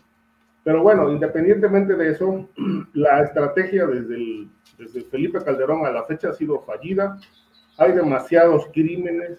En efecto, las Fuerzas Armadas eh, puntean las estadísticas eh, en denuncias por violaciones a derechos humanos dentro y fuera de México. Hay un voluminoso expediente en la Corte de la Haya sobre todas esta, estas violaciones que se cometieron en el sexenio de Felipe Calderón y que todavía siguen impunes. Ahora, lo que, lo que plantea este grupo de visitadores que, que estuvieron en México de Naciones Unidas es que eh, le piden al gobierno mexicano de manera urgente sacar al ejército este, o irlo sacando de las tareas de seguridad paulatinamente, eh, lo cual, bueno, va, va, a colocar a México en, un, en una situación bastante complicada con Estados Unidos, porque precisamente la militarización que, que determinó el presidente Andrés Manuel López Obrador fue una orden de la Casa Blanca eh, para militarizar puertos, para militarizar eh, aduanas y prácticamente para echar mano del ejército en toda la seguridad pública. ¿Por qué? Porque estaban siendo rebasados por la, por la criminalidad y porque obviamente el gobierno actual heredó un, cúmulo de problemas en, ese, en ese terreno, entre otros la de las policías, eh, un, problema que se arrastra de, sexenios anteriores y que hasta la fecha sigue sin resolverse. Entonces, al no haber policías y que seguimos teniendo una crisis a nivel policiaco, principalmente en municipios y entidades federativas, pues no hay otra forma de poder frenar o intentar frenar la inseguridad más que echando mano del ejército. Sin embargo, a pesar de esta militarización que a todos nos sorprendió, que la voltereta que dio el presidente, de primero pensar en un retiro del, ejército y luego echar mano de él, hasta tener hoy una militarización verdaderamente histórica, pues bueno, lo que más preocupa es la falta de resultados, porque la presencia del ejército en los estados en crisis tampoco ha resuelto ni las matanzas, ni las desapariciones, ni, las, ni los choques entre grupos criminales. Entonces yo creo que se tendrá que analizar muy bien si es conveniente retirar a las Fuerzas Armadas o mantenerlas. Gracias, Ricardo. Víctor Ronquillo, ¿qué opinas sobre este tema del informe de esta Comisión de Naciones Unidas y en particular ese apartado o esa propuesta referente a ir retirando de la presencia pública de la vida civil a los militares, Víctor?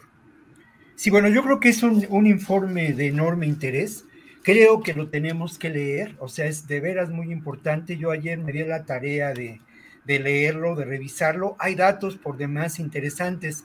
Respecto a este elemento de la militarización en la seguridad, el informe presentado por este comité en contra de la desaparición forzada de Naciones Unidas aporta un dato muy importante. Dice que entre 2007 y 2021 hubo 162 recomendaciones eh, en contra o, o, o, realizadas para la Comisión, eh, para la Secretaría de Defensa Nacional y para la Secretaría de Marina. Esto nos hace ver la dimensión.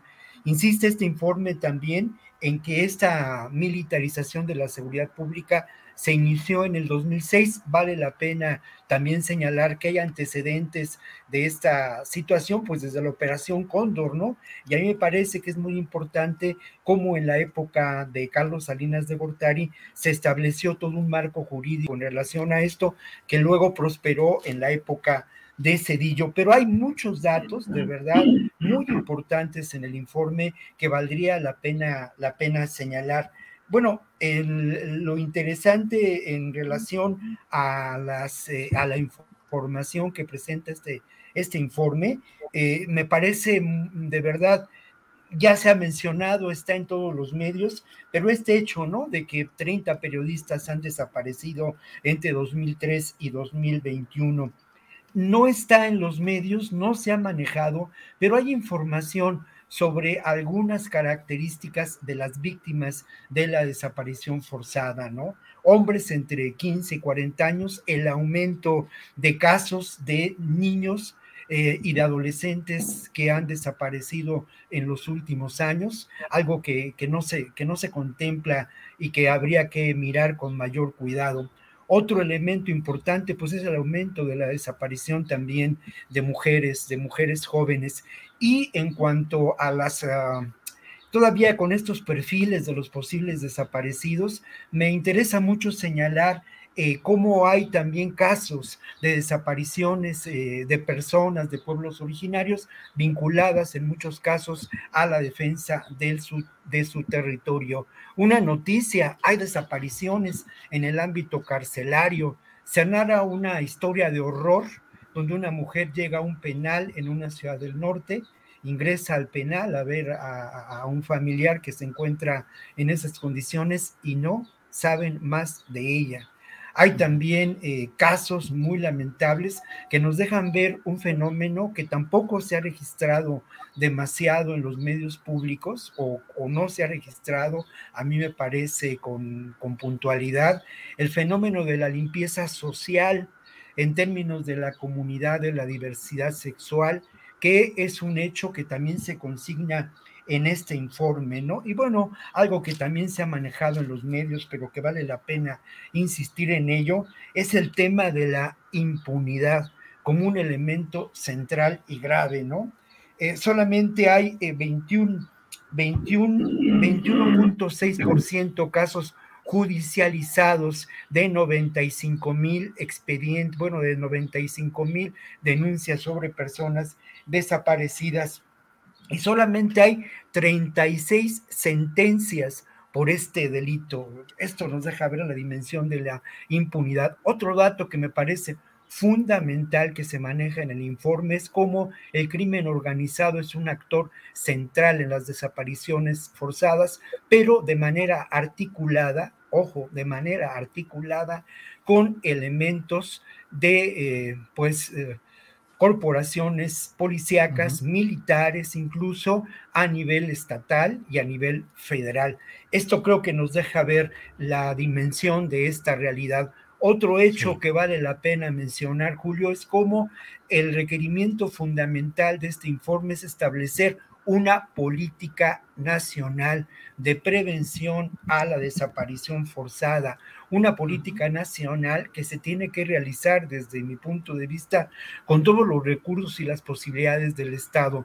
Yo añadiría algo que no se menciona en el informe, pero que es muy importante, ¿no? La falta de eh, voluntad en muchas ocasiones eh, de acción por complicidad o por negligencia de las fiscalías estatales y de la propia Fiscalía General de la República en torno a los casos de la desaparición. Bien, gracias Víctor. Guadalupe Correa, por favor, tu opinión sobre este tema del reporte del, de este, esta comisión de, de Naciones Unidas y específicamente lo de los militares. Guadalupe, por favor. Claro que sí, es un tema muy complicado porque de, como en muchos otros temas, ¿no? Hoy por hoy este, no se explican muy bien todas las dimensiones y hay muchos intereses para manejar la narrativa de un lado o del otro. Definitivamente el Comité contra la Desaparición Forzada de Naciones Unidas hace señalamientos muy importantes y nos da a conocer, pues sí, la impunidad, el crimen perfecto. ¿Por qué? Porque cuántas, eh, las 36, eh, las 36 sentencias únicamente desde, desde que empieza la denominada guerra contra las drogas por este crimen. Las sentencias y la, la poca vinculación a las autoridades militares, al ejército, la Secretaría de Defensa, la, la, Secretaría Marina Armada de México y todo lo que ha sucedido en estos años. Eh, desafortunadamente, no nos, no nos explican mucho eh, y el concepto de desaparición forzada, bueno, lo relaciona con la autoridad, ¿no? y cuando hablamos de desapariciones eh, no, no, podemos entender, y bueno, todo lo que está diciendo Víctor, que repite muy, muy claramente lo que, lo que este reporte está presentando. Sin embargo, sí hay que entender una cosa donde es muy, muy, muy difícil, y ahí estoy de acuerdo eh, de alguna forma con Ricardo, en el sentido de que va a ser muy difícil volver a una Guardia Nacional Civil, cuando tenemos también delincuencia organizada que opera de forma militar. paramilitares que aparecen en toda la República Mexicana, en diferentes partes, en diferentes momentos, que, revientan el, tejido social y además eh, las, corporaciones, ¿no? En realidad este modelo que empieza a principios de este siglo con la llegada de los Zetas a, la escena y que ahorita se ha, eh, se ha vuelto eh, una eh, un modelo que siguen la mayor parte de las organizaciones criminales más importantes, que es la militarización de sus estrategias, precisamente por la llegada de paramilitares criminales con un origen no muy claro, hace muy difícil poder hacer esta transición. Sabemos que en el año 2006, y esto lo hemos dicho varias veces, la tasa de homicidios eh, iba, iba a la baja. Exactamente a finales de, 2006 se declara la guerra contra las drogas, el expresidente Calderón se pone el traje de militar y empiezan a incrementarse de forma exponencial los homicidios. La desaparición forzada eh, no, no nos queda la menor duda que tiene que ver también este, que fue una, una cuestión más sistemática, porque se estaba luchando una supuesta guerra contra las drogas, con los criminales, y muchos de aquellos que ya sean obviamente eh, víctimas colaterales o pues participantes dentro ya sea de, las fuerzas del aparato criminal este, las organizaciones criminales, no por, no por eso está bien ni se justifica, ni estoy justificando nada, simplemente estoy mencionando que muchas de las personas desaparecidas que han terminado en fosas, algunos son víctimas colaterales, otras son personas que estaban participando en, estas, en estas organizaciones, inclusive también miembros de las fuerzas del orden que estaban vinculadas muchas veces con el crimen, o, este, y, en ese sentido, pues sí, esta, esta guerra ¿no? involucró a muchos actores. El tema de la desaparición forzada cuando se trata de personas relacionadas con la delincuencia organizada, pues obviamente nos habla de un crimen de Estado. ¿Por qué? Porque lo hemos mencionado en otras, en otras ocasiones. Este, cada quien que se dedica a hacer una, una dedica una actividad criminal debe ser, este, debe ser eh, vinculado a proceso y debe haber un juicio y debe haber un debido proceso. Y pareciera ser que por muchos años esto no se dio. Eh, recuerdo los casos que los estudié bastante bien de todo el noreste mexicano y el Golfo de México, el caso de Veracruz, las, las, este, las entrevistas que he hecho con especialistas, lo, de, lo, que, lo que resultó en ese momento, cómo la Marina actuó eh, de manera muy, muy, muy, muy, bueno, muy colaboró con el gobierno del estado de Veracruz. Eso pasó, eso solamente es un, es un ejemplo, ¿no? Cuando llegaron los Zetas, bueno, toda la desaparición de Zetas, el paramilitarismo que ahí se, que ahí se vislumbró. Esto es, es verdad, pero por el otro lado es muy difícil porque nunca se generaron las policías que se debían generar. No tenemos policías. Cuando llega Andrés Manuel López Obrador, muchas partes del país estaban, este, territorios estaban bajo la tutela del crimen organizado que operaba de forma militar. Y la Policía Federal todavía atendía a las órdenes de Genaro García Luna. Es muy importante entender esto porque Genaro García Luna generó una, una, una, una reforma, este, dio más salarios y todavía muchos, muchos elementos de la Policía Federal seguían, le seguían siendo eh, leales a Genaro García Luna. Y cuando llegó el presidente Andrés Manuel López Obrador, pues no le, le hicieron bastante, este, le crearon bastante inestabilidad. Se forma la Guardia Nacional, pero también la idea de la Guardia Nacional es una idea que ya se venía manejando tanto en el sexenio de Felipe Calderón como en el sexenio de Enrique Peña Nieto. ¿Pero por qué? Porque cuando llegas a lugares como Guerrero, como Michoacán, como Zacatecas, es muy difícil que puedas llegar sin, esa, sin ese entrenamiento. O sea, en realidad creo que esta, esta recomendación de ir transitando hacia una Guardia Nacional Civil de forma paulatina, haciendo realmente un trabajo muy importante de inteligencia, de, eh, este, de, de, de procurar justicia y desarticular las redes criminales, sería muy importante, ¿no? Pero no se puede simplemente criticar la creación de la Guardia Nacional, como lo hacen muchos de los miembros de la oposición, es que México está militarizado. Sí está militarizado, sí tenemos unas fuerzas del orden este, militares que han estado vinculados a desapariciones forzadas, que siguen ahí, porque además se hicieron, desaparecieron durante los, periodos anteriores, pero siguen en, en el de las Fuerzas Armadas. Yo no estoy hablando, yo no estoy diciendo que ya cuando llegó Andrés Manuel López Obrador tenemos unas, unas fuerzas castrenses completamente limpias. Claro que no, hay mucho elemento nefasto, ¿no? Pero también hay que entender que para poder controlar ciertos territorios se requieren las Fuerzas Armadas que tendríamos que hacer una, una estrategia general para, para, reducir los niveles de violencia, desarticular las, las organizaciones criminales y poder transitar hacia esta policía civil es muy necesario, pero no se va a dar mañana, entonces se tiene que reconocer. Gracias, Guadalupe. Ricardo Ravelo, y mientras tanto, eh, la discusión, digamos, en estos ámbitos de alta diplomacia y de instituciones muy reconocidas como Naciones Unidas, pero pues sigue la realidad desbordada en lugares como Nuevo León, donde se han multiplicado las desapariciones y las agresiones, sobre todo contra mujeres. Eh, ¿Qué opinas? ¿Cómo ves ese tema específico, Ricardo?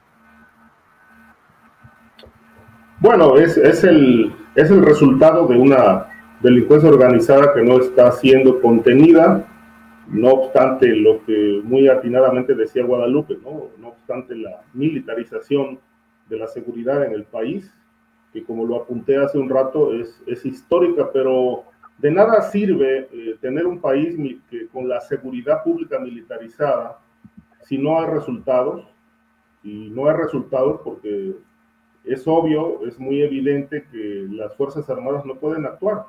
El hecho de que solo tengan presencia territorial es insuficiente para poder frenar la violencia desatada por el crimen organizado que como también apuntaba Víctor con mucho, con mucho este, detalle a partir del informe de Naciones Unidas, eh, una, una ala de la delincuencia organizada este, está relacionada con el tema de las desapariciones. Y aquí, sin duda, eh, no hay que soslayar que la delincuencia organizada eh, opera con, con la complicidad eh, lamentablemente, de, buena parte de las policías a nivel de los estados y municipios, porque esa parte está abandonada completamente, ¿no? Bien decía Guadalupe, coincido, el proyecto de una policía eh, nacional, eh, perdón, de unas, de, de, unas policías estatales y federales bien organizadas, bien vigiladas, entrenadas, etcétera, ha sido un fracaso desde desde el sexenio de, Ernesto Cedillo, cuando se creó el Sistema Nacional de Seguridad Pública. A partir de ahí se, eh, se crearon estructuras policíacas como la PFP, entre otras, que en aquel momento, recuerdo Jesús Murillo Caram era subsecretario de gobernación, eh, particularmente involucrado en el tema de la, de la seguridad, porque seguridad pública dependía de gobernación. Él decía que en ese momento el proyecto de policía iba a ser exitoso porque, bueno, por primera vez se contaba con una policía realmente depurada, etcétera, etcétera. Y todo esto resultó falso. A la vuelta del tiempo eh, vimos que los proyectos policíacos fueron sexenio tras sexenio, ensayos y ensayos, mientras la inseguridad continuaba. El caso de los desaparecidos es muy grave, es decir, en efecto está aumentando pero está aumentando por varias razones. Primero que nada, como lo apunté al inicio, porque la, criminalidad no está contenida, no hay una estrategia específica para contener esto. Está muy cuestionado también el hecho de que las desapariciones, eh, lamentablemente el gobierno en este sentido no tiene un proyecto de prevención, eh, sino que la mayor parte de los recursos eh, se destinan a la búsqueda de, de desaparecidos, no a prevenir la desaparición. Por otro lado, el tema de las, eh, el tema de las búsquedas este, por parte de los distintos colectivos que han surgido eh, a nivel nacional y particularmente en aquellos estados donde hay mayor, mayor, mayor eh, un número mayor de casos, estas búsquedas se dan en medio de, un, en medio de una violencia continuada que no cesa, incluso en contra de los propios colectivos por buscar a sus familiares, ¿no? Eh, de tal suerte que, bueno, esto también se ha complicado muchísimo porque diversas personas involucradas en los colectivos han sido amenazadas por el crimen. Algunos han perdido la vida precisamente porque no quieren los criminales que eh, descubran ¿no? Eh, las evidencias de, de, muerte y de desapariciones. Ahora, la otra es que no hay un plan regional.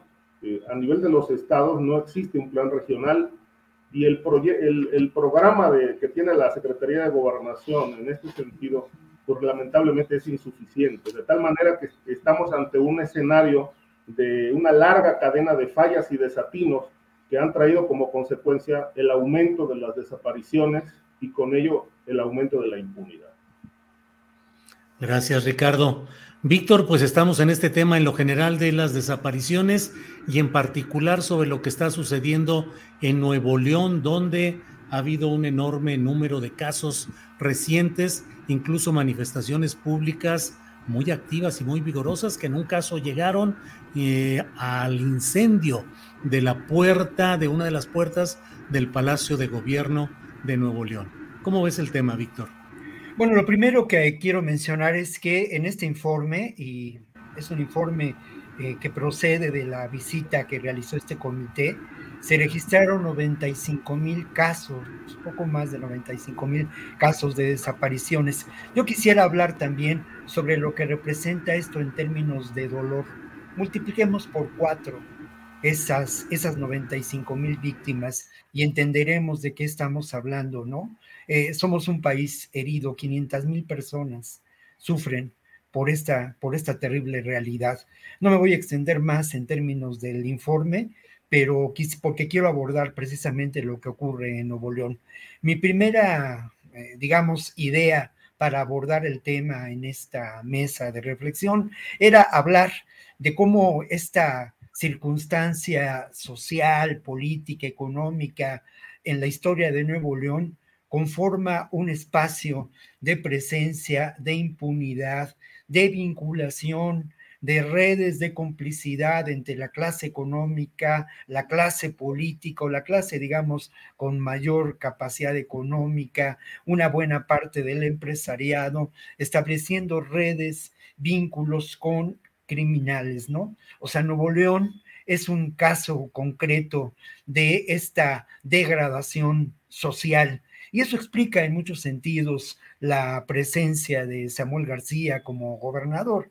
Eh, eh, es evidente, ¿no? Ahora, lo otro, lo que pensé también, es que resultaría demasiado injusto plantear esto como una posible causa inmediata, mecánica de esta realidad, pero al final de cuentas sí creo que esto tiene que ver también con una, ¿cómo llamarlo para no sonar tan conservador? Pero una pérdida de valores sustanciales, ¿no? De valor a la vida, de valor al otro, de reconocimiento. Es una sociedad, la de Nuevo León, a mí me ha tocado viajar, estar en, en, Monterrey en distintas ocasiones, incluso investigando el tema de las desapariciones forzadas. Bueno, es una sociedad eh, que, tiene características muy vinculadas a esta ideología neoliberal, ¿no? No, no, no, no. Pero obviamente no puedo generalizar porque también en Nuevo León surge uno de los eh, movimientos de mayor resistencia, de valor político, de valor civil, por parte de las madres y de las, y, de las esposas de los desaparecidos es precisamente en Monterrey, en Saltillo, eh, allá en el norte, en Ciudad Juárez también, donde este movimiento cobra una enorme fuerza, ¿no? Entonces, esto creo que también eh, se da en contraparte de esta realidad que he mencionado. Mira, otro elemento que, que valdría la pena señalar en relación a esta realidad que ocurre en Nuevo León, pues es la vulnerabilidad que en este contexto social, económico que he mencionado, sufren las mujeres, ¿no? Y sufren las mujeres en, en, en, en Nuevo León, en, la propia ciudad de Monterrey. Y, y hay, hay, algo más en relación a quiénes son las víctimas. Como ocurre, en este momento las víctimas mm, resultan las personas más vulnerables en esta, en esta realidad social. Y ellas son, pues otra vez, las jóvenes mujeres, ¿no? Hay 22 casos registrados en este momento en Nuevo León por distintas organizaciones. Las edades de estas personas desaparecidas son entre 12 y 35 años. Y otro elemento que vale la pena poner sobre la mesa y que nos da para una reflexión distinta es cómo a, través de las llamadas redes sociales, las redes sociodigitales de comunicación, se ha generado también un rumor muy nefasto, terrible, pero lamentablemente un rumor que sí remite a una realidad en términos de la desaparición forzada de víctimas con las características que he mencionado. El rumor es que se habla de que hay una banda de tratantes de personas que eh, eh, está ofreciendo entre 10 mil y 20 mil pesos por cada mujer que se le entregue, ¿no? Esto, esto ha sido desmentido se, ayer hubo una conferencia de prensa en, en Monterrey donde se mostró que los, los audios habían sido fabricados, en fin, pero no hay duda de que buena parte de las víctimas de la desaparición forzada, en términos de la historia de esta realidad dramática, están ligados a la trata de personas, al trabajo sexual, a la explotación sexual y al trabajo y al trabajo forzado, ¿no? Yo creo que este, este tema, sin duda, nos hace pensar en esta vinculación entre el crimen organizado y estos grupos eh, de, eh, pues, de corrupción en el ámbito en el ámbito del poder político, pero insistiría mucho en esta recomendación fundamental en el informe de la Comisión de Desaparición Forzada de las Naciones Unidas de establecer una política nacional de prevención y de atención. Y a mí me parece, e insisto en un tema que en otras ocasiones he señalado, de que es necesario pensar en términos de justicia transicional para buscar alternativas que puedan eh, mostrar la dimensión de la realidad que existe entre la vinculación del poder político corrupto y los grupos de poder criminal. Es muy importante este ejercicio de justicia transicional para desmontar estos espacios de poder y aumentaría como a esta y, y añadiría para cerrar el comentario que esta desgracia terrible de la desaparición forzada lamentablemente es parte de una tragedia en términos de derechos humanos que sufrimos en este país. Obviamente hablo de las eh, decenas de miles de personas que han sido asesinadas a lo largo de los últimos 30 años y obviamente también hablo de los eh, también decenas de miles, quizás cientos de miles de personas que han que han sido víctimas por efecto de esta violencia o estas violencias de desplazamiento forzado, Julio. Bien, gracias, eh, Víctor Ronquillo, gracias por este comentario. Guadalupe Correa Cabrera, ¿qué opinas sobre este tema de las desapariciones específicas en Nuevo León, en el norte del país? ¿Qué está pasando ahí? ¿Es un eh, decaimiento, un error del nuevo gobierno tiktokero de Samuel y Mariana? Eh, son problemas con mandos policíacos eh, que otros grupos quieren desplazar, calentando la plaza, como luego se dice. ¿Qué opinas, Guadalupe? Es difícil. Gracias, gracias, Julio, por, por presentar la pregunta de esta forma, ¿no? Porque existen varias hipótesis y también conocemos que en momentos difíciles, eh, donde se está gestando un eh, un problema importante, eh, luego también se utiliza, ¿no? Como, como, una, como una fuente de presión. Eh, no es importar que nos caiga bien o no, que estemos de acuerdo o no en la forma de gobernar del, de, Samuel García, em, del gobierno tiktokero de Samuel García. Entonces, hay que, hay, que, hay que ver qué es lo que está sucediendo. Por ejemplo, yo recuerdo cuando sucedió las, las, el evento, ¿no? Eh, que, duró mucho tiempo de las desaparecidas, eh, de las mujeres desaparecidas en Ciudad Juárez, eh, las muertas de Juárez, ¿no? que fue un fenómeno que no solamente, que este, no solamente se, se, manifestó en el campo algodonero, sino fue una cuestión sistemática y fueron meses y, y, este, fue pues una cuestión muy complicada, ¿no? y fueron años eh, quizás los que, los que esto sucede, en, lo que esto estuvo sucediendo y además fueron años de investigación.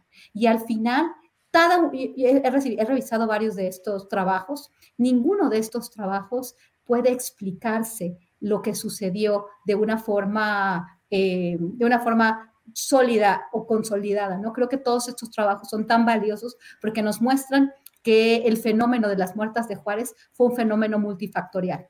Fueron varios fenómenos a la vez que claro que tienen que ver con corrupción, que probablemente Sandra Rodríguez hizo una serie de reportajes muy interesantes para el portal, sin embargo, y yo hablé con ella y ella, eh, ella tenía entendido, ella es de allá de Ciudad Juárez, ella está ahorita en Ciudad Juárez, y, y me comentó, ¿no? Cómo aparentemente algunas de estas desapariciones de mujeres tenían que ver con una red de trata en, el centro de la ciudad. Y bueno, hizo eso esta investigación. Pero por el otro lado, había toda una serie de explicaciones sociológicas con relación a la falta de, este, de, infraestructura social en una ciudad que crecía muy rápido, al, al amparo de la maquila y bueno, toda esta cuestión también de la política local y de la impunidad ¿no? Y de la presencia probable de una, de una cierta mafia, ¿no? Que mataba mujeres este, sin, sin, sin, tener ninguna consecuencia, ¿no? Pero fueron diferentes espacios, diferentes momentos.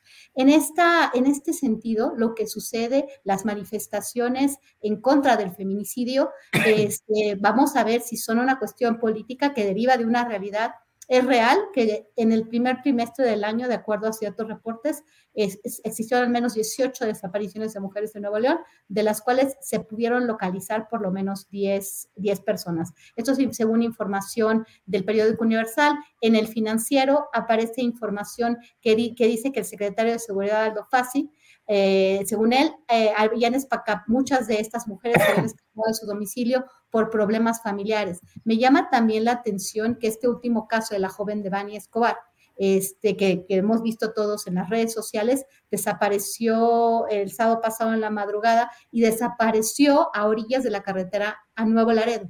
En esa carretera, la carretera Nuevo Laredo a Monterrey, y ahí es donde quiero, quiero llegar, porque aquí es algo muy importante. Estamos eh, entendiendo esto como un feminicidio, este, hago la comparación de las muertas de Juárez, pero eh, entendiendo dónde ella, ella, ella desapareció, orillas de la carretera a Nuevo Laredo, llevamos meses, desde el año pasado, desde, desde, yo me acuerdo que fue creo que desde junio, del año pasado, empezaron reportes escalofriantes de lo que estaba pasando en esa carretera. Monterrey, Nuevo Laredo. Sigan las desapariciones. He hablado con, con, el, director de Elefante Blanco, hemos seguido ese tema en, información, en comunicaciones informales. Siguen desapareciendo personas en esa carretera, pero desaparecen mujeres y desaparecen hombres. ¿Cuántos hombres están desapareciendo en Nuevo León? Es solamente una pregunta sin dejar de lado la posibilidad de que estemos hablando de un fenómeno que es eh, exclusivo de mujeres, que sea una red de trata. ¿Por qué? Porque estas mujeres habían peleado con sus familias, al parecer, eh, son mujeres en cierto, en cierto grupo de edad, pero también deberíamos de analizar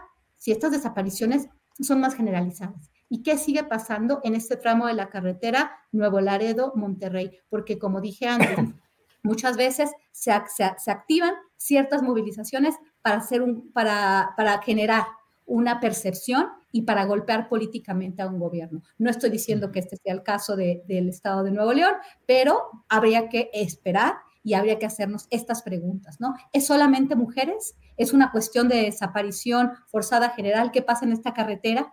Eh, qué, va a seguir sucediendo y tendría que, el, gobernador crear este grupo, ¿no? Que solamente un, grupo especial de búsqueda para mujeres desaparecidas sin hacer más investigación. ¿Qué tal si estamos hablando de muchos otros desaparecidos por la delincuencia organizada, por la autoridad pública, por la autoridad pública vinculada a delincuencia organizada, o simplemente por una, no, no digo simplemente, o por una red de trata que está también operando al amparo de la autoridad pública en el Estado de Nuevo León. No lo sé, son muchas, muchas hipótesis, pero no nada más hay que fijarnos en el tema de la mujer, del feminicidio. Eso es una línea de investigación, pero también hay otras líneas de investigación que vale la pena abrir y que vale la pena profundizar en ellas.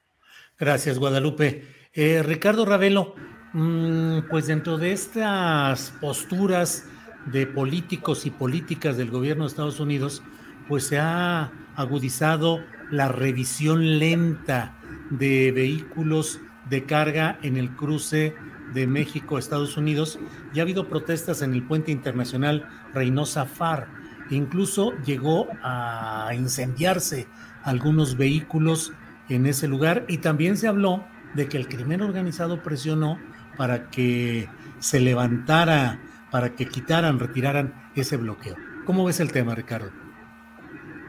Muy, interesante porque en realidad, bueno, no recuerdo en los últimos años que, que se haya endurecido una, una, estrategia de revisión de los cruces fronterizos en ninguna de las eh, de los eh, puentes internacionales eh, hacia Estados Unidos, es decir, sobre todo Tamaulipas, la frontera de Tamaulipas con Estados Unidos, pues es una de las más bollantes, es una de las más dinámicas eh, del país, donde, si no mal recuerdo, tiene un, uno de los más elevados números de cruces hacia Estados Unidos.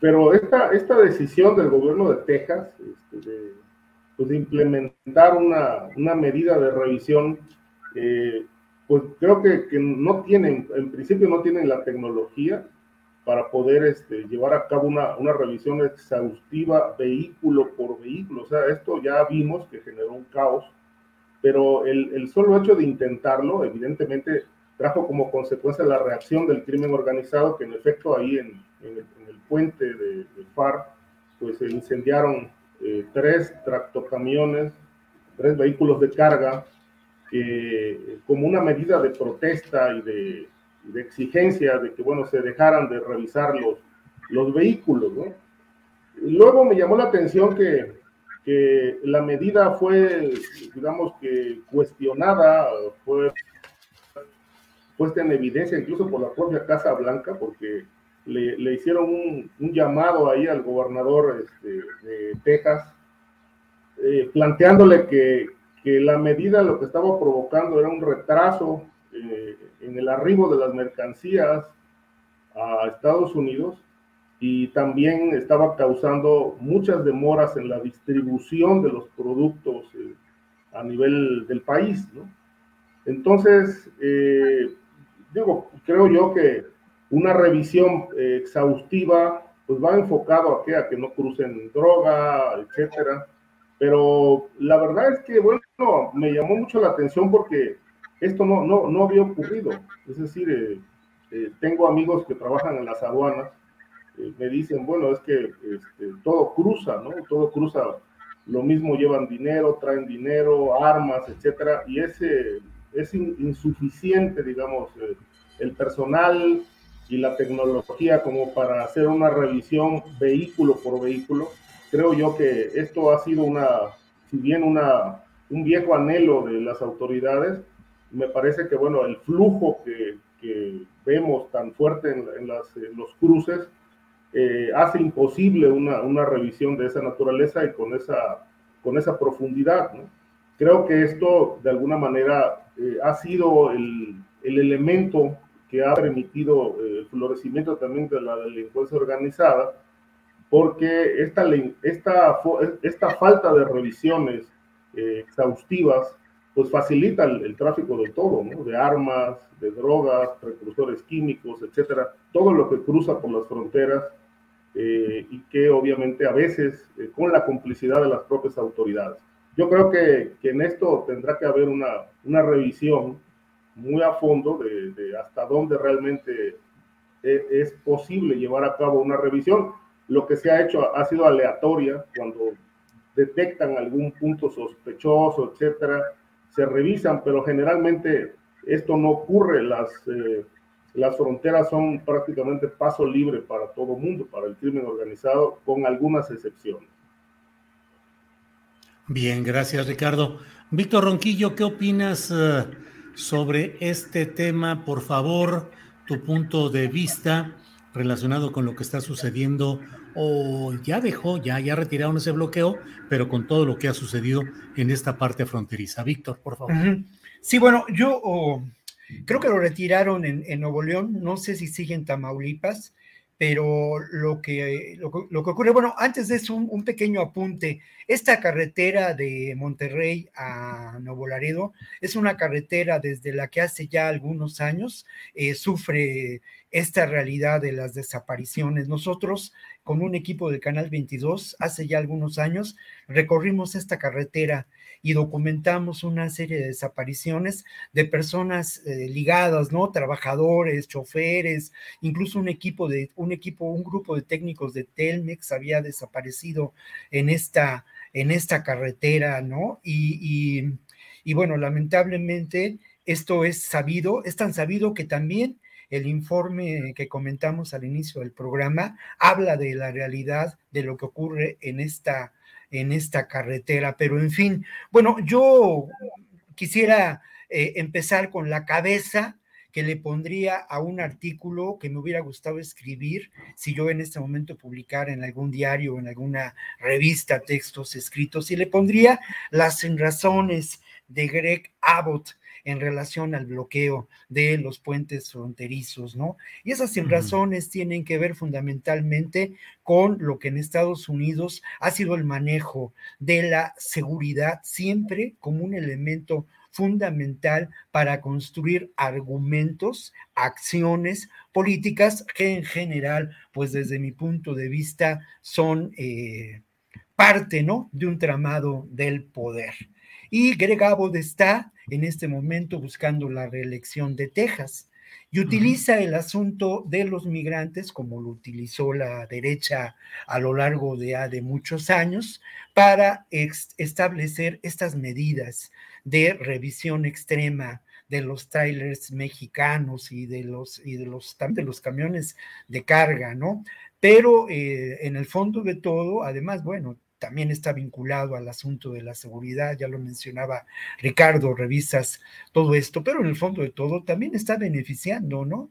Porque la mercancía que transportan los eh, trailers mexicanos, sin duda, beneficia a posibles productores de estas mercancías del otro lado, que además, que además son grupos que se han opuesto durante muchos años a la capacidad de producción de productos mexicanos, eh, sobre todo de hortalizas que se producen en el en, la agroindustria del norte, pero ese es otro tema.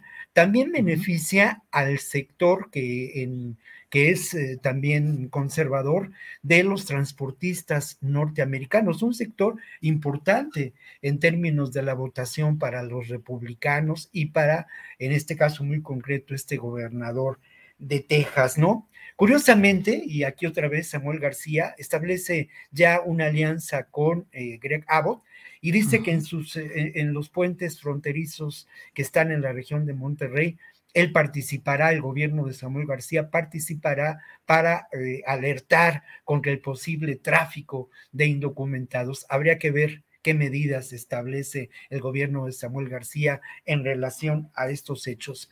Eh, otro elemento que yo quisiera destacar y que es un, un elemento que está suelto en esta reflexión, pero que es muy importante, pues es la presencia de lo que en, la frontera como un territorio que representa en muchos sentidos eh, negocio, es, un negocio, la frontera.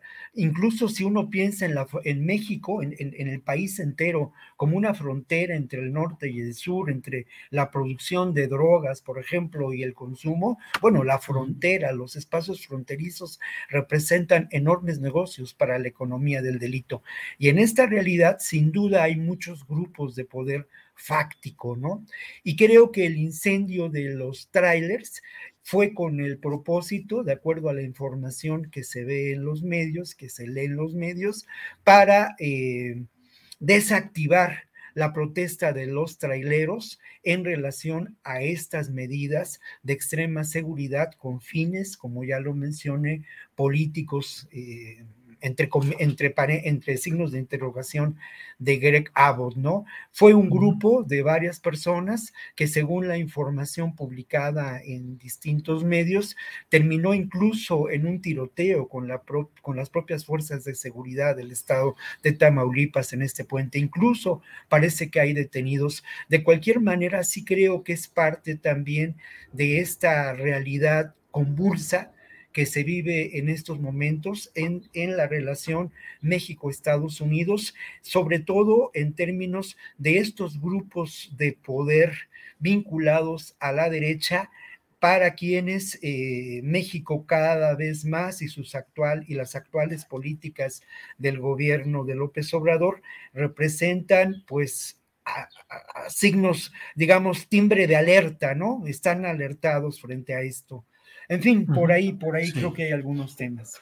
Muy bien, pues son las 3 de la tarde, estamos ya en la parte final. Guadalupe, por favor, tu comentario final sobre este tema o lo que tú desees agregar ya en esta parte postrera. Gracias, Guadalupe. Sí, claro que sí. Y bueno, como ya se está terminando, voy a ser breve con, el, con, relación al análisis de lo, que, de lo que está sucediendo en la frontera. Me parece que esto, estoy muy, muy de acuerdo con lo que dice Víctor.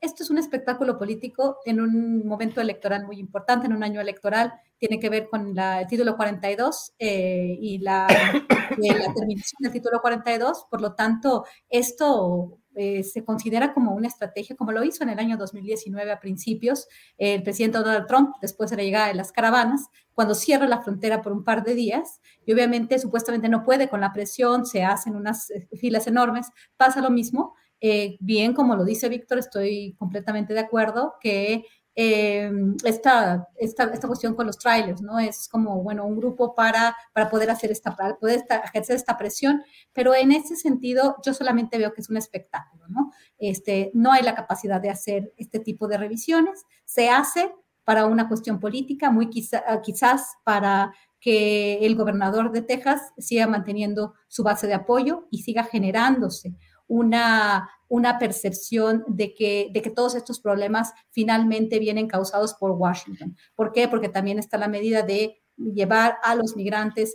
en camiones a Washington. Es simplemente un espectáculo. Siempre en estos espectáculos quienes sufren son pues los países en desarrollo, en este caso México, los migrantes, porque están solamente siendo utilizados, ¿no? En este gran espectáculo que tiene Estados Unidos, unos buenos, unos malos, pero en realidad no se está eh, pues reconociendo los derechos de quienes ya viven en Estados Unidos de forma eh, irregular y, bueno, lo mismo, ¿no? En este sentido, muchos han criticado al gobernador Greg Abbott. Eh, bueno, obviamente es criticable lo que está haciendo, cómo está utilizando la migración, la retórica, pero lo está haciendo bien calculado, ¿no? Yo creo que él está calculando lo que está haciendo y al final, pues quienes perdemos, perdemos, pierde más México. También Estados Unidos, de alguna manera, esto se va a reflejar en mayores eh, niveles de, de inflación, se va a acelerar esta cuestión y bueno, esto también puede servirle al gobernador de Texas para seguir abonando esta crítica eh, económica con relación a lo que está pasando a nivel federal, ¿no? Este es, una, es un ataque en un momento electoral para decir más inflación,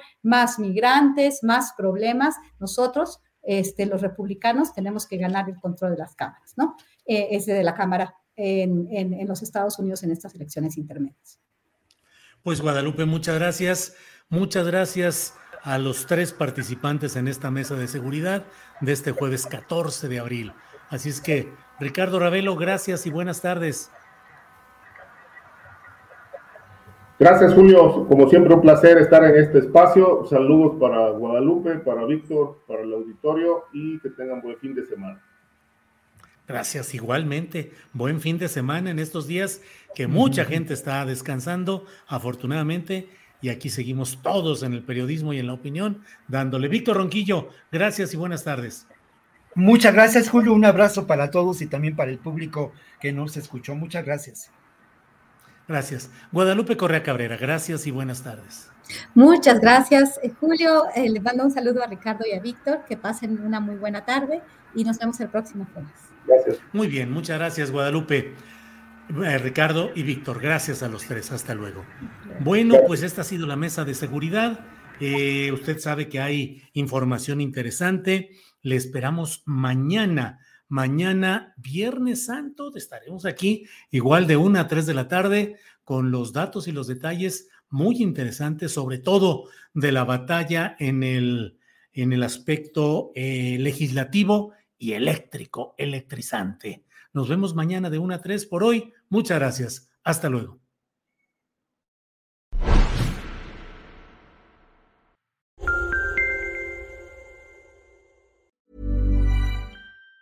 Even on a budget, quality is non-negotiable. That's why Quince is the place to score high-end essentials at 50 to 80% less than similar brands. Get your hands on buttery soft cashmere sweaters from just 60 bucks, Italian leather jackets, and so much more. And the best part about Quince, they exclusively partner with factories committed to safe, ethical, and responsible manufacturing. Elevate your style without the elevated price tag with Quince. Go to quince.com slash upgrade for free shipping and 365-day returns. Hi, I'm Daniel, founder of Pretty Litter. Cats and cat owners deserve better than any old-fashioned litter. That's why I teamed up with scientists and veterinarians to create Pretty Litter. Its innovative crystal formula has superior odor control and weighs up to 80% less than clay litter. Pretty Litter even monitors health by changing colors to help detect early signs of potential illness. It's the world's smartest kitty litter. Go to prettylitter.com and use code ACAST for 20% off your first order and a free cat toy. Terms and conditions apply. See site for details. Para que te enteres del próximo noticiero, suscríbete y dale follow en Apple, Spotify, Amazon Music, Google o donde sea que escuches podcast. Te invitamos a visitar nuestra página julioastillero.com.